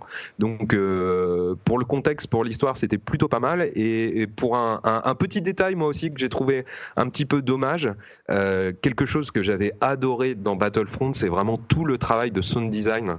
À travers les sons des blasters, les sons des, sabres laser, où vraiment ça, ça pétait, c'était presque même un peu too much, un peu saturé, mais ça mettait vraiment dans l'action. Et là, tu parlais de, de, petits problèmes de polish, je trouve aussi qu'au au niveau sonore, voilà, il aurait pu y avoir un peu plus de, de, pêche pour encore être euh, mieux dans, dans, cet univers. Mais globalement, comme on l'a dit aussi, voilà, faute de mieux, euh, ça fait l'affaire, mais il faut voilà quand même euh, garder en tête qu'on n'a pas un jeu Star Wars extraordinaire. Et puis aussi un petit détail, moi, qui m'a dérangé, mais là, ça aurait, ça aurait induit une part de RPG aussi dans le jeu. Euh, je suis très agacé par ces jeux qui proposent de faux arbres de compétences. Euh, c'est-à-dire que euh, finalement, quand tu as les points nécessaires, tout atteint, quoi. Voilà, tu as tout atteint et tu peux pas vraiment décider sur si ton personnage va attaquer à distance, va plutôt aller au corps à corps et tout. Donc bon, ça, j'en ai, j'en ai un peu soupé de, de genre de choses et je suis d'autant plus dur que quand on propose un jeu qui est un amalgame de plein d'autres, on espère quand même un petit peu de nouveauté ou en tout cas que les détails soient vraiment soignés et là, c'est pas euh, totalement le cas, quoi. Hmm. Ouais, sur l'arbre de talent, moi, ça m'a pas vraiment gêné parce qu'au contraire, je suis paralysé quand je sais que je vais pas pouvoir tout avoir et ça me frustre beaucoup. Donc là, je me dis bon bah, je choisis là, mais je suis rassuré. Et dans l'ensemble, c'est un jeu qui est vraiment pensé pour le grand public où tout doit être assez confortable. Et dans ce contexte, les combats sont pas hyper faciles, donc je trouve que ça, c'est presque, j'irais presque jusqu'à dire que c'est courageux de la part de euh, Respawn et même de EA de faire un jeu que franchement, vous allez mourir euh, plein de fois. Bon, il y a différents niveaux de difficulté, mais vous allez mourir euh, si vous jouez en difficulté normale et il faut vraiment apprendre à jouer. Donc dans ce sens-là, c'est pas non plus une promenade de santé, quoi. Donc Bref, un jeu plutôt sympa, un bon jeu Star Wars qui est pas exceptionnel, mais qui est pas euh, vraiment pas mauvais. Donc euh, pour moi, c'est une bonne surprise. Je m'attendais pas à ce qui me à ce qui me plaise quoi. Euh, on va passer un petit peu plus rapidement sur Modern Warfare et Luigi's Mansion 3. Modern Warfare, je vais juste mentionner que je l'ai fini et que je reste perplexe sur ce qu'essaye de faire le jeu. il est très dérangeant euh, par moment. Il y a des scènes où euh, on, est exposé à la violence de la guerre, mais de manière hyper crue et euh, pas très, je crois pas très habile. Il y a des, je vais citer une scène. il y a un moment où on prend une, une maison qui a été, qui est la base de terroristes et qui ont leur famille dans cette maison et on ouvre une pièce et on progresse dans la maison petit à petit. Donc il y a plein de scènes comme ça. On ouvre une pièce et il y a une femme dans cette pièce qui prend un pistolet et qui veut nous tirer dessus, donc on, lui tire dessus avant, on la tue. Et euh, dans le lit d'à côté, il y avait son fils qui, du coup, voit sa mère morte par terre et qui euh, avance vers elle et qui dit Maman, maman. Enfin, évidemment, c'est une scène qui est euh, déchirante. Mais le jeu la présente sans commentaire, sans contexte, sans. Et je ne sais pas si c'est une intention artistique pour dire, présenter l'horreur de ces combats tels qu'ils sont, et montrer comme c'est de manière moins polissée que c'est souvent euh, dans les jeux vidéo où c'est juste bah, on tue plein de gens mais voilà c'est sans conséquence ou si c'est juste qu'ils ont voulu faire un peu de buzz, ou si c'est pas réfléchi, je sais pas. J'arrive pas à comprendre l'intention qu'il y a derrière. Et disons que l'historique de Modern Warfare et de ces jeux et de Activision me laisserait penser que c'est plutôt euh, pas hyper réfléchi comme truc. Ils se sont dit bon on va le faire, ok faisons-le et voilà.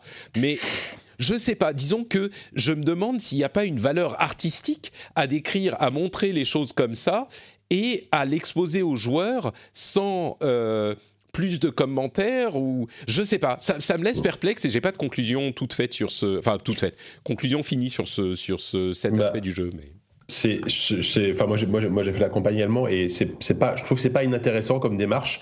Euh, c'est, c'est presque une démarche très documentaire, un peu froide. C'est pour presque montrer là, le côté mm. euh, euh, très clinique de, de, de, ces gens qui sont là pour investir une maison et, et, et qui doivent se détacher de la, ouais. et, qui doivent, voilà, qui doivent se détacher. Alors euh, derrière, est-ce qu'ils te disent, voilà, le joueur doit aussi se détacher ou c'est compliqué. Et derrière, tu as aussi des scènes assez, assez compliquées où tu incarnes une jeune enfant qui, qui, qui doit se sauver d'un, d'un attentat, etc. Qui, ouais, mais même, cette scène, même cette scène, elle est, elle est, elle est, euh, euh, son, son propos qui est intéressant au départ elle est très vite jeu vidéoifiée avec ce, ce, ce, moment que tu dois affronter.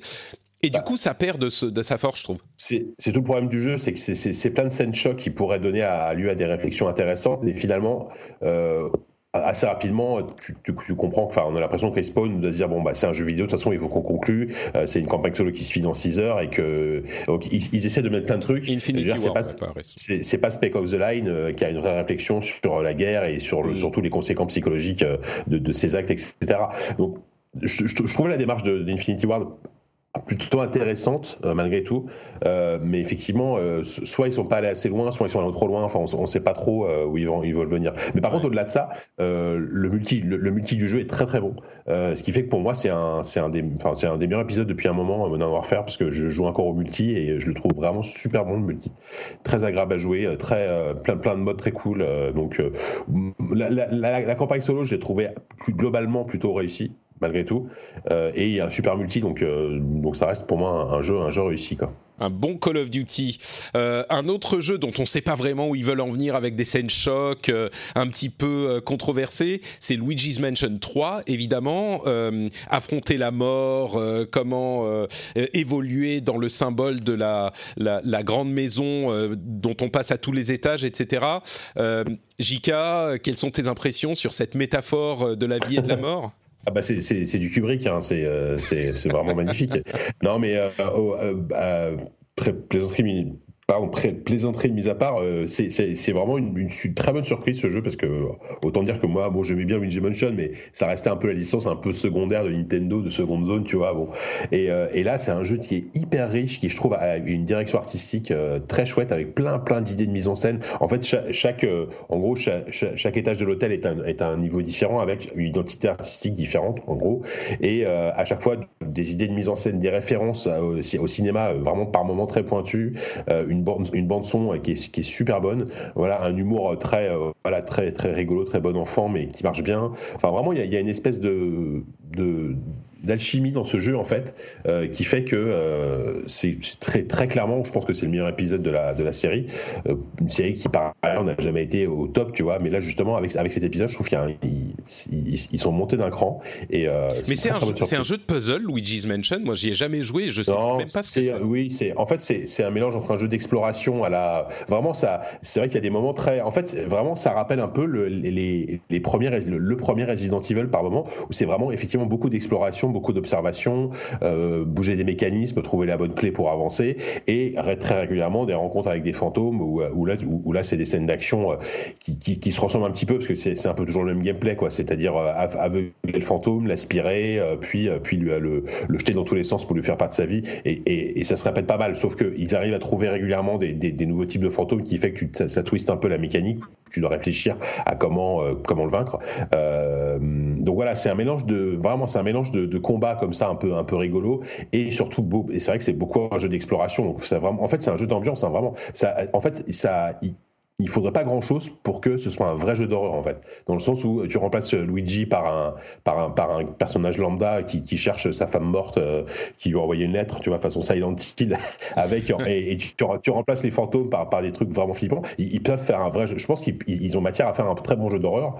Euh, c'est juste que évidemment c'est pas la tonalité adoptée mais euh, mais c'est voilà Très intéressant. Bon bah écoute, Luigi's Mansion, encore un jeu à ne pas rater, décidément. C'est marrant parce que cette année, on en parlera au moment du de l'épisode euh, des jeux de l'année, mais j'ai l'impression qu'il n'y a pas vraiment énormément de jeux qui sont super éclatants, encore que on pourrait parler de Outer Wilds pour certains ou même euh, Disco Elysium pour certains autres, mais il n'y a pas de jeu qui soit genre le gros truc que tout le monde adore, mais il y a plein de jeux qui sont juste bons, euh, voire très bons. Mais bon, on en parlera euh, un peu plus en fin d'année de tout ça. Merci euh, pour vos impressions sur tous ces jeux. On va continuer, on va parler de X019, XO19 euh, et les annonces de Microsoft. Mais avant ça, je voudrais juste vous dire un petit mot sur le Patreon. Et pour cette, ce passage, je vais aussi vous lire un mot de Ezri qui pardon, qui a dit sur Apple Podcast, qui a laissé un commentaire pour dire un podcast français sur le gaming de qualité découvert il y a deux mois, je suis tombé sous le charme. Pour moi, c'est peut-être le meilleur podcast français sur le gaming. Il, dit peut-être, hein, mais je prends quand même le compliment.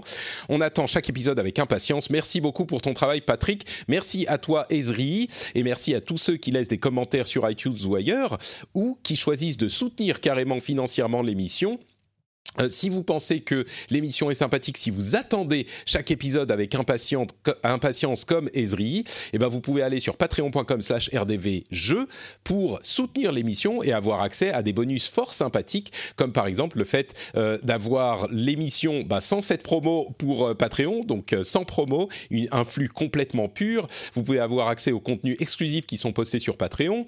vous pouvez avoir accès, si vous choisissez différents niveaux, à la communauté Slack des auditeurs du rendez-vous jeu. Il y a plein de bonus sympas. Et en plus de ça, vous contribuez au Patreon qui nous amène à terme à des bonus, des épisodes bonus. Et le but ultime, c'est de passer l'émission en hebdomadaire. Et je pense qu'il il va y avoir matière à parler chaque semaine dans les mois et les années à venir parce qu'il y a beaucoup, beaucoup de choses qui se passent. Et j'aimerais beaucoup faire l'émission en hebdo. Donc si vous appréciez, si vous en voulez plus, allez sur patreon.com slash rdvjeux pour soutenir l'émission. C'est super simple et ça marche très très bien. Alors, on continue avec XO19, euh, la conférence ou la, le stream live, la fête pour les joueurs de Microsoft et de Xbox. Il y a eu... Euh, alors, généralement, je suis hyper déçu par ces Xbox Insider qui sont des trucs hyper américains, j'en parle à chaque fois. Hein. C'est euh, la grande fête, tout le monde crie, tout le monde applaudit, c'est un petit peu ridicule. Et là, pour le coup, ça a été un Xbox Insider qui est le premier qui est vraiment, vraiment réussi. Beaucoup d'annonces, pas de trucs invraisemblables, mais quand même des, trucs assez forts. Beaucoup de jeux et puis des annonces qui euh, sont plus importantes encore pour la Xbox, l'écosystème et l'industrie, euh, des jeux qu'on n'attendait pas, qui sont pas des jeux énormes mais qui, ont, qui pourraient être sympas, un nouveau jeu d'Obsidian qui s'appelle Grounded, qui est un truc de survie en coopératif à 4, c'est un petit peu euh, Fortnite version classique, pas Save, Save, the World et pas Battle Royale, un nouveau jeu de Rare dont on ne sait pas grand-chose mais qui a l'air super beau, qui s'appelle Everwild, Wasteland 3 qui sort en mai 2020, une update sur Bleeding Edge, le jeu de Ninja Theory, le nouveau jeu de Dontnod qui s'appelle Tell Me Why, je crois, qui a le premier personnage trans de l'histoire du jeu vidéo, si je ne m'abuse, ou en tout cas dans un jeu euh, euh, majeur il y a une update sur Flight Simulator avec la possibilité de euh, piloter un Boeing 747, qui va être marrant quand je l'essayerai parce qu'il est inclus dans le, euh, euh, Game Pass. Donc je verrai ce que ça donne et je vais me cracher de manière dramatique. un trailer pour Age of Empires 4 qui a fait sans doute plaisir à beaucoup beaucoup de monde et la sortie de, du remaster du 2. Halo Reach qui arrive dans The Master Chief Collection et qui arrive sur PC également en décembre et puis, euh, grosse, grosse annonce, l'arrivée de trois Yakuza, les trois premiers, les autres qui vont arriver après, et de plein de Final Fantasy dans le Xbox Game Pass et euh, une update sur xCloud. On revient au streaming, hein, vous allez en bouffer du streaming ces, prochains mois. Euh, le Xbox Game Pass qui va arriver sur PC et être étendu à plusieurs pays, dont la France et l'Europe, en 2020, qui ajoute le support de, de nombreuses manettes comme le DualShock 4 et euh, c'est-à-dire la manette PS4 et le fait que les jeux euh, qui sont disponibles sur xCloud, euh, il y en a une cinquantaine qui vont être ajoutés là, seront également streamables si vous avez aussi le Xbox Game Pass. Alors, on ne sait pas si ça veut dire que le xCloud sera inclus dans le Xbox Game Pass, c'est possible, mais leur phrasé était un petit peu euh, pas super clair, contrairement à ce que je pensais à l'origine. Mais ce qui est sûr, c'est que donc on va avoir cette option dont on parlait tout à l'heure avec Xbox et Microsoft le fait de pouvoir choisir si on installe ou on stream les jeux qui sont disponibles sur les services. Et c'est euh, très très fort pour le combat qui s'annonce et on en saura plus bien sûr avec l'annonce des nouvelles consoles, sans doute autour de l'E3 l'année prochaine. Euh, mais bon, ça fait beaucoup beaucoup de choses, euh, beaucoup d'annonces de jeux. Je redonne la parole à Julien qui est resté gentiment et poliment silencieux. Il y a des choses que tu retiens de toutes ces de toutes ces annonces? Il y avait beaucoup de choses quand même. Ouais, euh, je suis très content de voir euh, la série Yakuza être accessible aux joueurs Xbox. Euh, c'est euh, une série que j'aime particulièrement et je trouve que on parle souvent ces derniers temps de remasterisation, de remake qui parfois peuvent être un peu décevants et, et ce qui a été fait par exemple avec un jeu comme Yakuza 0 ou Yakuza Kiwami qui reprenait en fait le jeu original sorti sur PS2 avec des graphismes actuels et tout, je trouve que c'est un exemple de remake. Donc je, je suis très content qu'on puisse jouer à ça. Et moi, vraiment, le jeu euh, qui m'a encore une fois euh, époustouflé, c'est euh, Flight Simulator. en plus, c'est cool de savoir que c'est Asobo, un studio français, qui s'occupe de cette vénérable licence Microsoft. Et je parlais tout à l'heure un petit peu de ma réticence sur le streaming, le jeu dématérialisé si je peux avoir euh, les sensations d'un pilote euh, de Boeing 747 euh, grâce au xCloud, euh, bah moi je, je, signe tout de suite parce que ce qui a été présenté, ça me semble complètement hallucinant. Et, euh, et voilà, je veux, je veux l'essayer en VR. Euh, voilà, je veux absolument passer des, des, heures à faire des paris Los Angeles. voilà, ça va être ma nouvelle passion, je le sens. Tu veux dire que ce jeu est un jeu que tu pourrais imaginer ne pas installer et juste le, le jouer en streaming si ça fonctionne correctement, c'est ça? Bah, parce que euh, j'imagine surtout que pour le faire tourner, on va avoir besoin d'un PC de la NASA, ce qui n'est ouais. pas, euh, qui n'est pas mon cas. Donc euh, toutes les offres susceptibles de pallier ça seront à ce moment-là les bienvenues. Et puis et, puis surtout ça va utiliser le, le, cloud d'Azure en fait pour les calculs et pour pour afficher les cartes en temps réel parce qu'en fait ça se base sur la topographie réelle et ça utilise à la fois Bing Map leur service de, cartographie et euh, les serveurs les, serveurs Azure en fait pour pour générer la map qui est en fait la, la terre en fait en fait leur, ambition c'est c'est d'avoir la terre entière à l'échelle 1 et euh, et c'est une ambition complètement folle hein, mais c'est crédible par rapport par rapport à la avec avec les technologies actuelles donc aujourd'hui là pour le coup le cloud a un, un intérêt euh, vraiment énorme sur ce genre de jeu. Il y a quelque chose qui t'a marqué particulièrement, Jika, toi, dans toutes ces annonces? Bah, euh, Pareil, hein, je, je, rejoins, euh, je rejoins un peu Julien sur, euh, sur Flight Simulator, alors que moi, c'est vrai que c'est plus du tout mon genre de jeu. Enfin, je m'y intéressais quand j'ai commencé à jouer sur PC quand j'avais 12 ans, tu vois. Pareil. Ouais. Et, et, là, de revoir ça et de voir la beauté du truc. Et la, la dernière fois, il y a, y, a, y a, une vidéo de 15 minutes qui est passée avec, de, avec 15 minutes de gameplay en, en 4K avec le survol de ville, et j'ai regardé ça, tu sais, j'étais hypnotisé, tu vois, et je m'imaginais vraiment faire, faire mon petit vol tranquille à, à admirer à admirer, à admirer le ciel et les paysages. Enfin, vraiment, je trouve ça, je trouve ça très cool. Après, j'espère que, alors, je, je sais pas quel sera le niveau de réalisme. J'espère que le jeu sera ultra réaliste pour les fans de Simu, mais j'espère aussi qu'il y aura euh, des, des, aides à la, à la, au pilotage, etc., pour que les gens comme moi, par exemple, qui, qui sont complètement casus sur les simulations, puissent quand même prendre du plaisir. J'ose espérer que ce sera le cas. Après, on verra quoi. Et euh, par oui, contre, je pense que ça sera le cas parce que effectivement, faire décoller un 747, je peux vous garantir que, et même un petit avion, hein, on, on se rend pas compte et c'est ça l'intérêt de ces simulations aussi, c'est que même faire décoller un petit appareil, c'est pas facile du tout. Et atterrir, j'en parle même pas. Euh, et, et, et, ça, les, mais...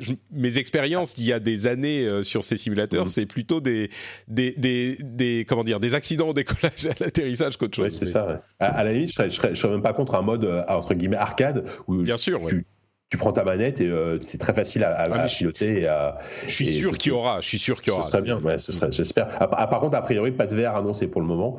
Euh, je sais pas si c'est euh, quelles sont les raisons, mais euh, mais c'est vrai que ça a tout son sens en VR. Et euh, moi, j'avoue que pareil, c'est un, un, peu comme Flight Simulator, c'est le retour de, de vieilles licences que j'avais lâchées. Euh, Age of Empire 4, quand j'ai vu le trailer, j'ai eu un petit un petit frisson de nostalgie. Puis surtout, c'est tellement mignon, quoi. Enfin, c'est t'as envie de t'as envie de prendre la souris et de et de et de, et de construire des huttes à, à nouveau, quoi. Donc ça, c'est, je, suis plutôt content de voir le jeu. Enfin, j j je pense que j'y rejouerai avec plaisir, alors que j'ai pas touché un, un, jeu de stratégie en temps réel depuis, euh, depuis bien longtemps. Et, et d'une manière générale, euh, la stratégie Microsoft, elle est quand même assez, assez intéressante. Enfin, effectivement, le, le, le Game Pass avec le, le, la cohérence avec Xcloud, les promesses avec Xcloud, euh, l'arrivée de pas mal de, licences japonaises, enfin, Final Fantasy, Yakuza, mine de rien, c'est quand même pas rien. Ah oui, oui, pour Microsoft, qui, ça pèse, ouais. qui met en avant plutôt en général bah, des, jeux, des jeux occidentaux, des jeux américains. Euh, bon, après, il n'y a, y a, y a, clairement pas un seul jeu enfin, voilà, qui m'a complètement euh, bluffé. Même, clairement, moi, je suis, je suis quand même assez déçu par le Obsidian. Enfin, je, je m'attendais pas trop à ce qu'il fasse ça. Un jeu de survie, euh, de craft, euh, dans un style un peu, euh, un peu cartoon, c'est pas vraiment ce que j'attends d'Obsidian. Donc bon, à voir, en espérant qu'ils aient des projets un peu plus dans leur ADN, on va dire, dans les ouais. bientôt c'est la, c'est la première chose qu'ils ont dit en sortant de la présentation vidéo, c'était euh, on a plusieurs studios chez Obsidian, ne vous inquiétez ouais, pas. Voilà, ouais. Mais euh, c'est, c'est, c'est un peu comme euh, Ninja Theory qui fait un, un, un brawler là, ouais. qui, qui, a l'air vraiment pas, pas terrible quoi. On, on, on se doute qu'à côté ils ont ils ont des projets beaucoup plus artistiques, personnels ou, ou voilà, bah, c'est, c'est quand même ce qu'on fait ce qu'on fait. Euh, ah, j'ai un trou de mémoire, excuse-moi, sur le jeu, là, leur jeu qu'ils ont fait. Euh, Ninja Theory, leur dernier jeu, c'est. Euh... Ah, ça, ça me. Ça me... Ah bon bref, je sais plus sur sur la voilà sur cette femme qui, qui est sur la folie. Enfin bref, je sais, ça oui, va oui, non mais ça. ah euh, ah. à chaque fois j'oublie en plus. Mais oui, c'est terrible. Bon, je l'ai sur le bout de la langue. Attends, Hellblade. Hellblade, voilà, Hellblade. Euh, ouais, complètement. Moi, j'ai l'impression que c'est euh, que c'est Microsoft qui est arrivé dans les studios qu'ils ont achetés, parce que tout cela, c'est des studios qu'ils ont achetés, et ils ont dit bon alors, qu'est-ce que vous avez sur le feu là, tout de suite? Il faut qu'on sorte l'année prochaine là. Euh, allez, allez, on y va, on y va. C'est des petits projets quoi. C'est ça. Et c'est des trucs qui vont sortir maintenant, des trucs exclusifs pour étoffer leur mmh. catalogue. Et, et après, il y aura évidemment d'autres projets beaucoup plus importants qui arriveront sur la prochaine console, je suis sûr, et, et sur lesquels ils sont aussi en train de travailler. Ça, il y a très peu de doutes sur ce point. Mais... En, tout bah, cas, sur la, sur, la forme de la conférence, euh, j'ai trouvé qu'il y avait beaucoup de rythme et j'espère qu'à l'E3, on aura euh, quelque chose de ce genre-là parce que en termes de présentation, j'ai trouvé ça très réussi par contre. Ouais, bah on a toujours l'ambiance euh, très américaine, mais ils avaient des choses à montrer, quoi. C'est pour ça. Absolument. C'est.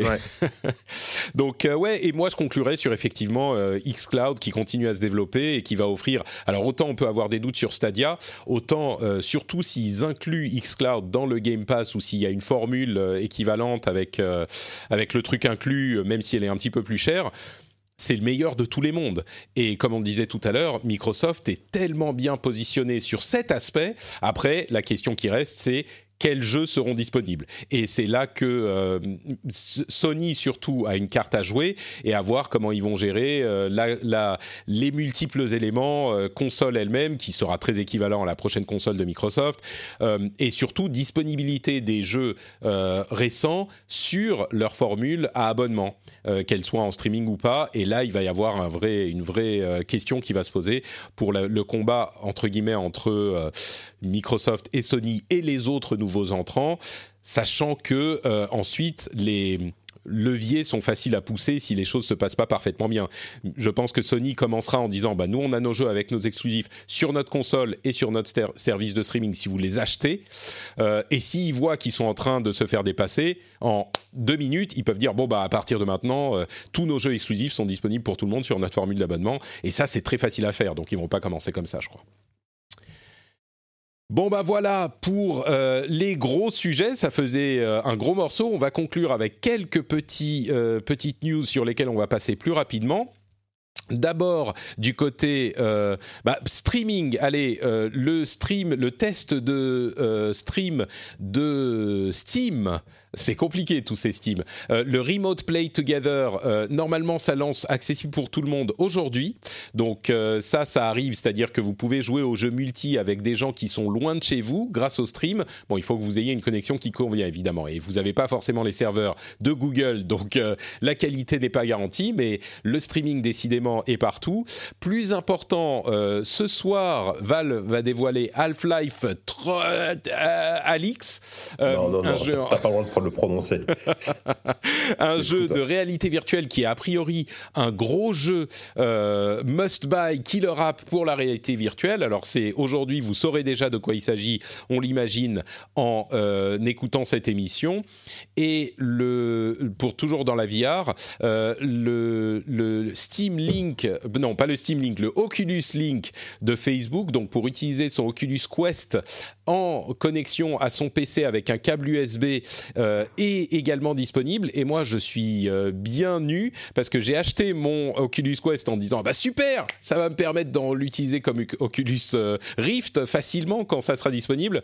Et ben j'ai une très vieille entre guillemets GTX 970 et ça fonctionne pas avec ces vieilles cartes graphiques. Donc je suis bien eu, je suis très frustré ça veut dire que il va falloir que j'achète une euh, RTX 2080 quoi. C'est ça en fait le, la seule solution possible.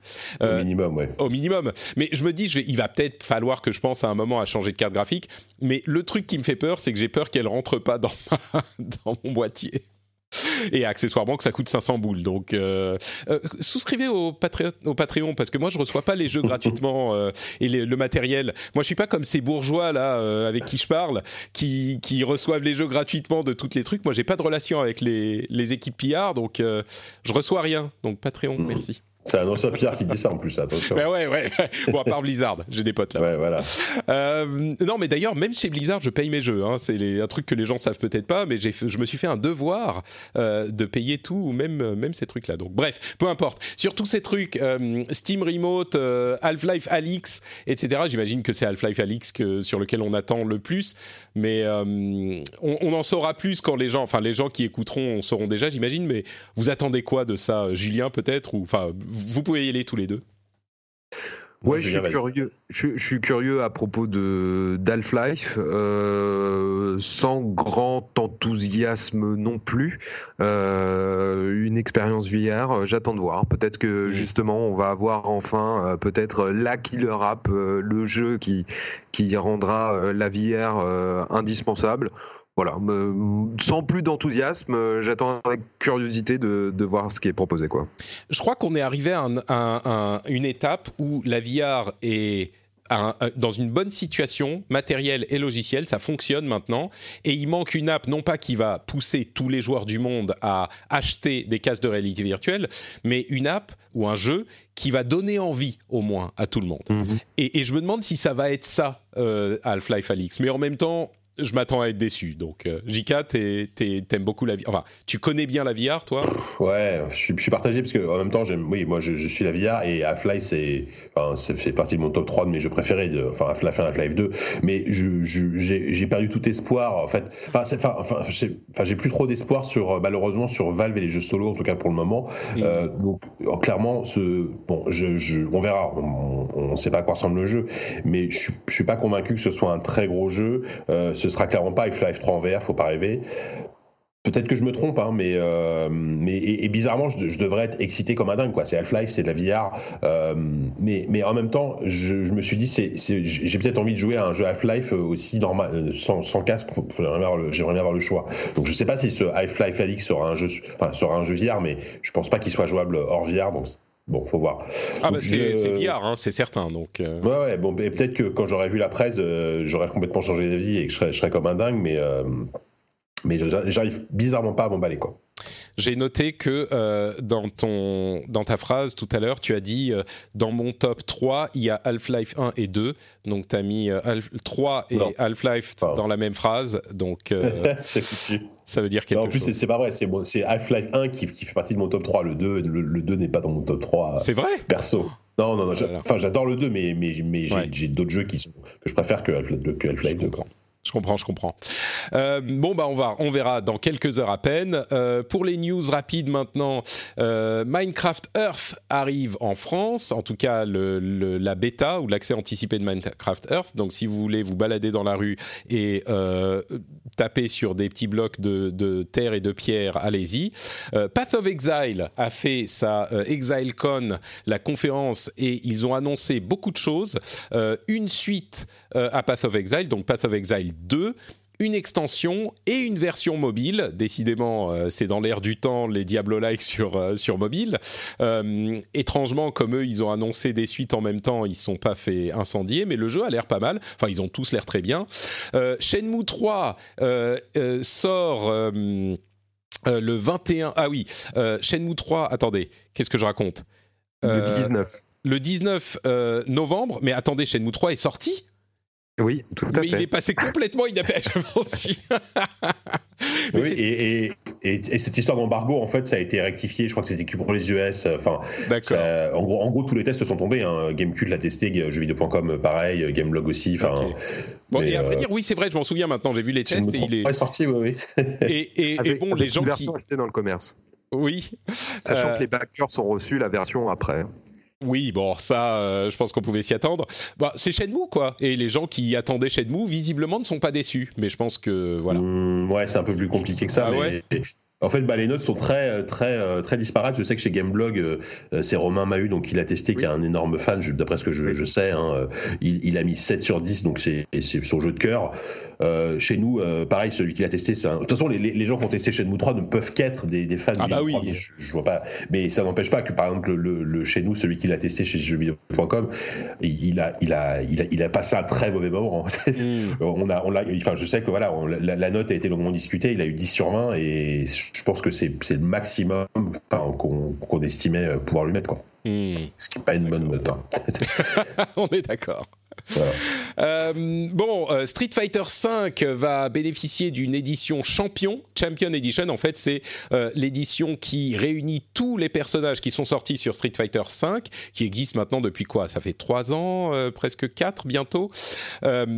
c'est Street Fighter V. On, sent qu'on arrive à la fin, et je serais pas surpris de voir une annonce pour Street Fighter 6 dans pas trop, trop, trop longtemps. Mais du coup, c'est une version qui est à 30 euros qui réunit 40 personnages. Bon, ça reste un, excellent jeu. Et c'est l'un des jeux, je me rends compte en fait, il y a plein de jeux auxquels euh, j'aimerais jouer plus.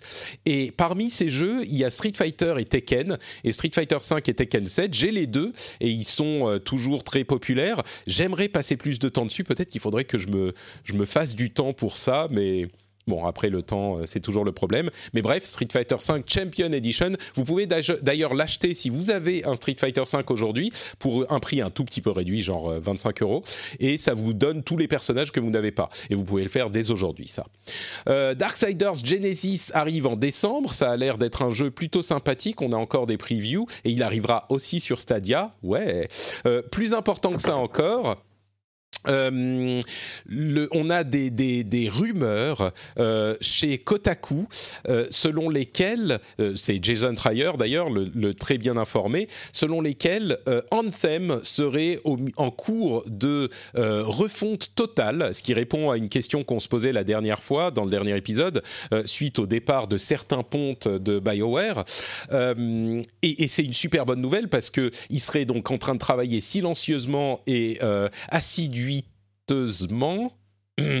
euh, sur le jeu et il s'apprêterait assidûment, à faire, assidûment merci, euh, à faire une annonce quand il sera prêt, peut-être euh, à l'E3 ou en, en, dans l'année prochaine. Euh, et c'est super parce que le cœur de Anthem, enfin la mécanique de vol et tout ça était tellement satisfaisante et on voulait tous que ça soit un, qui est un bon jeu autour.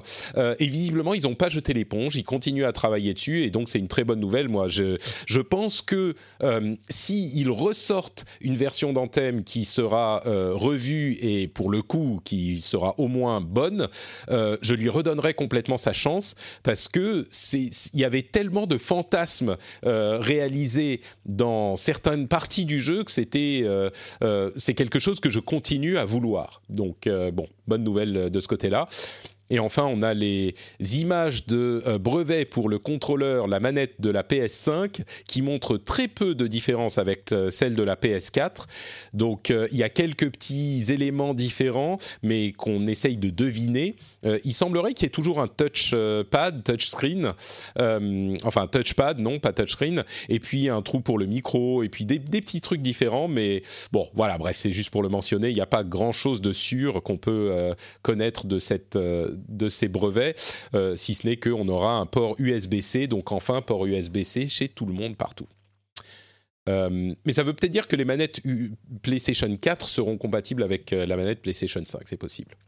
Sur tous ces derniers petits sujets, un truc qui, qui vous évoque quelque chose, Path of Exile, Street Fighter, Anthem, ou, on conclut? Bah, moi, moi, juste que l'annonce de Pass of Exile 2 m'a donné envie de me mettre à Pass of Exile 1 parce que j'en ai tellement entendu parler de ce jeu et euh, en, bien, hein, la, plupart des gens disent c'est euh, c'est un Diablo free-to-play qui vaut largement euh, qui vaut largement Diablo 3 et en plus là le 2 j'ai trouvé ça super joli donc ça va être une l'année prochaine je sais pas quand sort Diablo 4 hein, mais l'année prochaine ça va être je pense plutôt en termes de hack and slash ça risque d'être pas mal quoi. Ouais, euh, Diablo 4, ça sera pas l'année prochaine. Ouais, non. Ouais, bon, en tout cas, les années à venir, allez, laisse-moi ouais. s'il te plaît. Julien, un truc euh, à noter ou c'est terminé? Bah, un petit mot sur, euh, sur Shenmue 3. Moi aussi, je fais partie des, des grands fans. Je pense que Shenmue, c'est peut-être mon jeu vidéo euh, préféré. Oh, euh, oui, et euh, tu parlais tout à l'heure de, de, communication désastreuse autour de Stadia.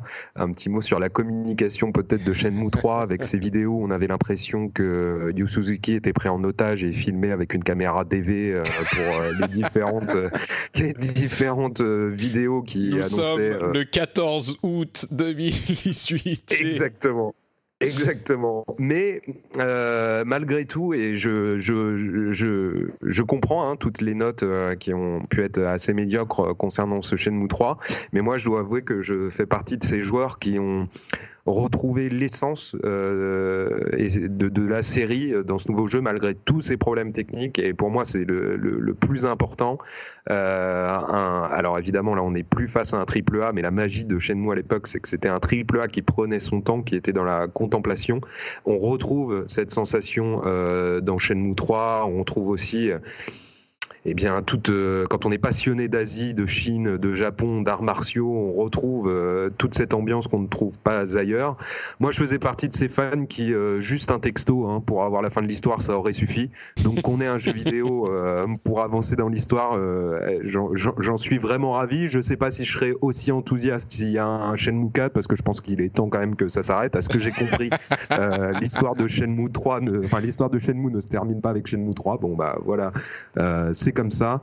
Non, mais, il refera un Kickstarter dans, dans 10 ans, ça passera bien. Oui, ouais, mais voilà, et puis euh, histoire aussi un petit peu de, de rendre hommage à Yu Suzuki quand même, qui est, qui est un immense monsieur du, du, jeu vidéo et qui, je trouve, euh, bah, en particulier par rapport à cette euh, communication qui a été très ratée autour de Shenmue 3, n'est pas souvent présenté sous son meilleur jour ou mise en valeur.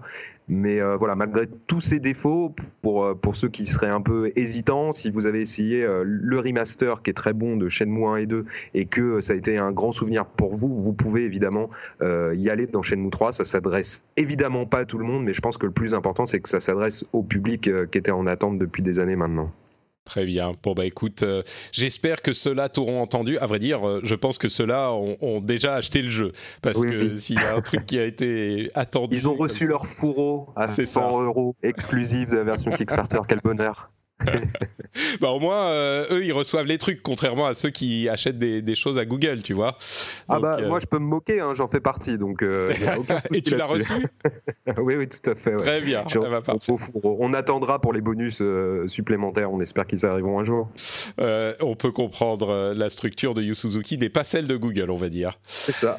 Bon, bah merci à tous les deux pour cet épisode hyper fourni, mais on a réussi à couvrir tout ce dont on voulait parler, donc euh, bravo et merci. On va conclure, et avant ça, évidemment, je vais vous demander de nous dire où on peut vous retrouver sur Internet. Commençons par Julien. Euh, est-ce que tu as un compte Twitter ou autre chose?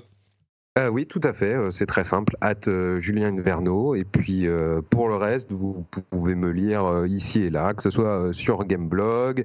J'ai publié un article aussi récemment sur Gamecult que je vous invite à, découvrir, où on parle en fait d'un jeu qui a été censuré après une critique à l'égard du gouvernement chinois. Donc il n'y a, a, pas seulement du jeu vidéo, mais la politique et on s'interroge aussi sur sur certaines attitudes de grandes structures comme Steam quand elles sont sous soumise à la pression d'États euh, tels que l'État chinois. Euh, ah, je l'ai raté. il s'appelle comment l'article? Euh, ça s'appelle Devotion, le jeu qui a fâché le, gouvernement chinois, je crois. Voilà, c'est un, un, contenu premium, mais en fait j'avais eu l'occasion euh, de rencontrer le, studio à Taïwan euh, qui, a, qui, a, subi cette censure.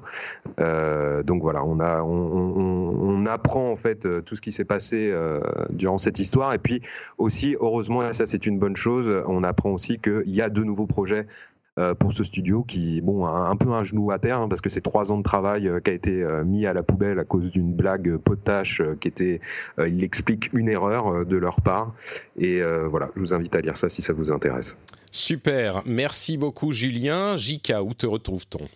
Eh ben bon, on retrouve, euh, c'est bien parce que là du coup on, couvre quasiment 100% des, médias euh, jeux vidéo, enfin des sites web jeux vidéo, parce qu'on retrouve sur jeuxvideo.com, après Gamecult et Gameblog, euh, pour des sujets plus tech hardware, hein, parce que maintenant je suis responsable de ça sur, sur jeuxvideo.com, et notamment en général, je, sais pas si je l'avais déjà dit, mais quasiment tous les vendredis de 16h30 à 17h30 sur le journal du hardware. C'est une émission en direct où on parle, on parle bah, de, hardware essentiellement, et, et c'est plutôt cool. Ah, c'est bien, tu Pardon, vas-y. Et dans Twitter, c'est JK Lorek, ça n'a pas changé. JK et la URT. Tu pourras me, conseiller sur une carte euh, graphique de ah, bah qualité correcte, bah, euh, mais qui soit aussi silencieuse que possible. Je me demande si les MSI avec leur trail euh, fan machin sont, sont bien ou pas. Je te poserai la question. Ouais, si, si, si, vous avez une idée sur une bonne carte graphique euh, qui soit euh, euh, silencieuse, c'est difficile à trouver. Donc, mais je sais pas si je vais acheter maintenant, ça fait cher quand même. Et puis, ah, attends le Black Friday, Noël, tout ça, là, attends, il va y avoir des promos. Ah, peut-être, peut-être, bonne idée. Ok. Comme quoi, faut demander aux professionnels. Bah merci Jika et merci Julien. Vos liens, vos comptes Twitter seront en lien dans les notes de l'émission, évidemment. Et pour ma part, c'est Note Patrick sur Twitter, Facebook et Instagram. Vous pourrez trouver cette émission sur frenchspin.fr. Euh, vous pouvez évidemment consulter les notes et euh, avoir les euh, laisser des commentaires sur ce site French, frenchspin.fr comme je le disais. Et puis comme je le disais tout à l'heure, cette émission fonctionne grâce à vous patreon.com/rdvjeux et comme l'évoquait un petit peu en plaisantant Jika, c'est vrai que on essaye dans cette émission de faire un panorama complet de toute l'industrie et de tout l'écosystème euh, francophone du jeu vidéo et pas que. Et ça demande bah, beaucoup de travail, beaucoup de. C'est pas facile, hein, mine de rien, de faire un panel comme ça et d'avoir des, invités différents à chaque fois. Mais je pense que ça apporte une vraie valeur à l'émission. Et si vous aussi vous l'appréciez, si vous pensez qu'il y a quelque chose d'un petit peu spécial qui fait que vous êtes content de la voir et que vous voulez l'aider en plus à continuer vers cette, ce but ultime de passer en hebdomadaire, et eh ben patreon.com/slash rdvjeux. Le lien est dans les notes de l'émission. Et je vous remercie infiniment et très chaleureusement de votre soutien. On se dit au revoir et on se donne rendez-vous dans 15 jours pour un nouvel épisode. Ciao à tous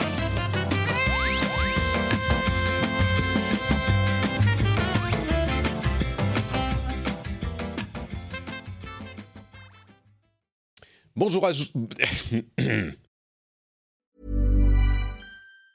Planning for your next trip? Elevate your travel style with Quince. Quince has all the jet-setting essentials you'll want for your next getaway, like European linen, premium luggage options, buttery soft Italian leather bags, and so much more. And it's all priced at 50 to 80% less than similar brands. Plus, Quince only works with factories that use safe and ethical manufacturing practices. Pack your bags with high-quality essentials you'll be wearing for vacations to come with Quince. Go to quince.com slash trip for free shipping and 365-day returns. Hi, I'm Daniel, founder of Pretty Litter. Did you know cats tend to hide symptoms of sickness and pain? I learned this the hard way after losing my cat, Gingy. So I created Pretty Litter, a health monitoring litter that helps detect early signs of illness by changing colors, saving you money and potentially your cat's life. Pretty Litter is veterinarian developed, and it's the easiest way to keep tabs on your fur baby's health right at home. Go to prettylitter.com and use code ACAST for 20% off your first order and a free cat toy. Terms and conditions apply. See site for details.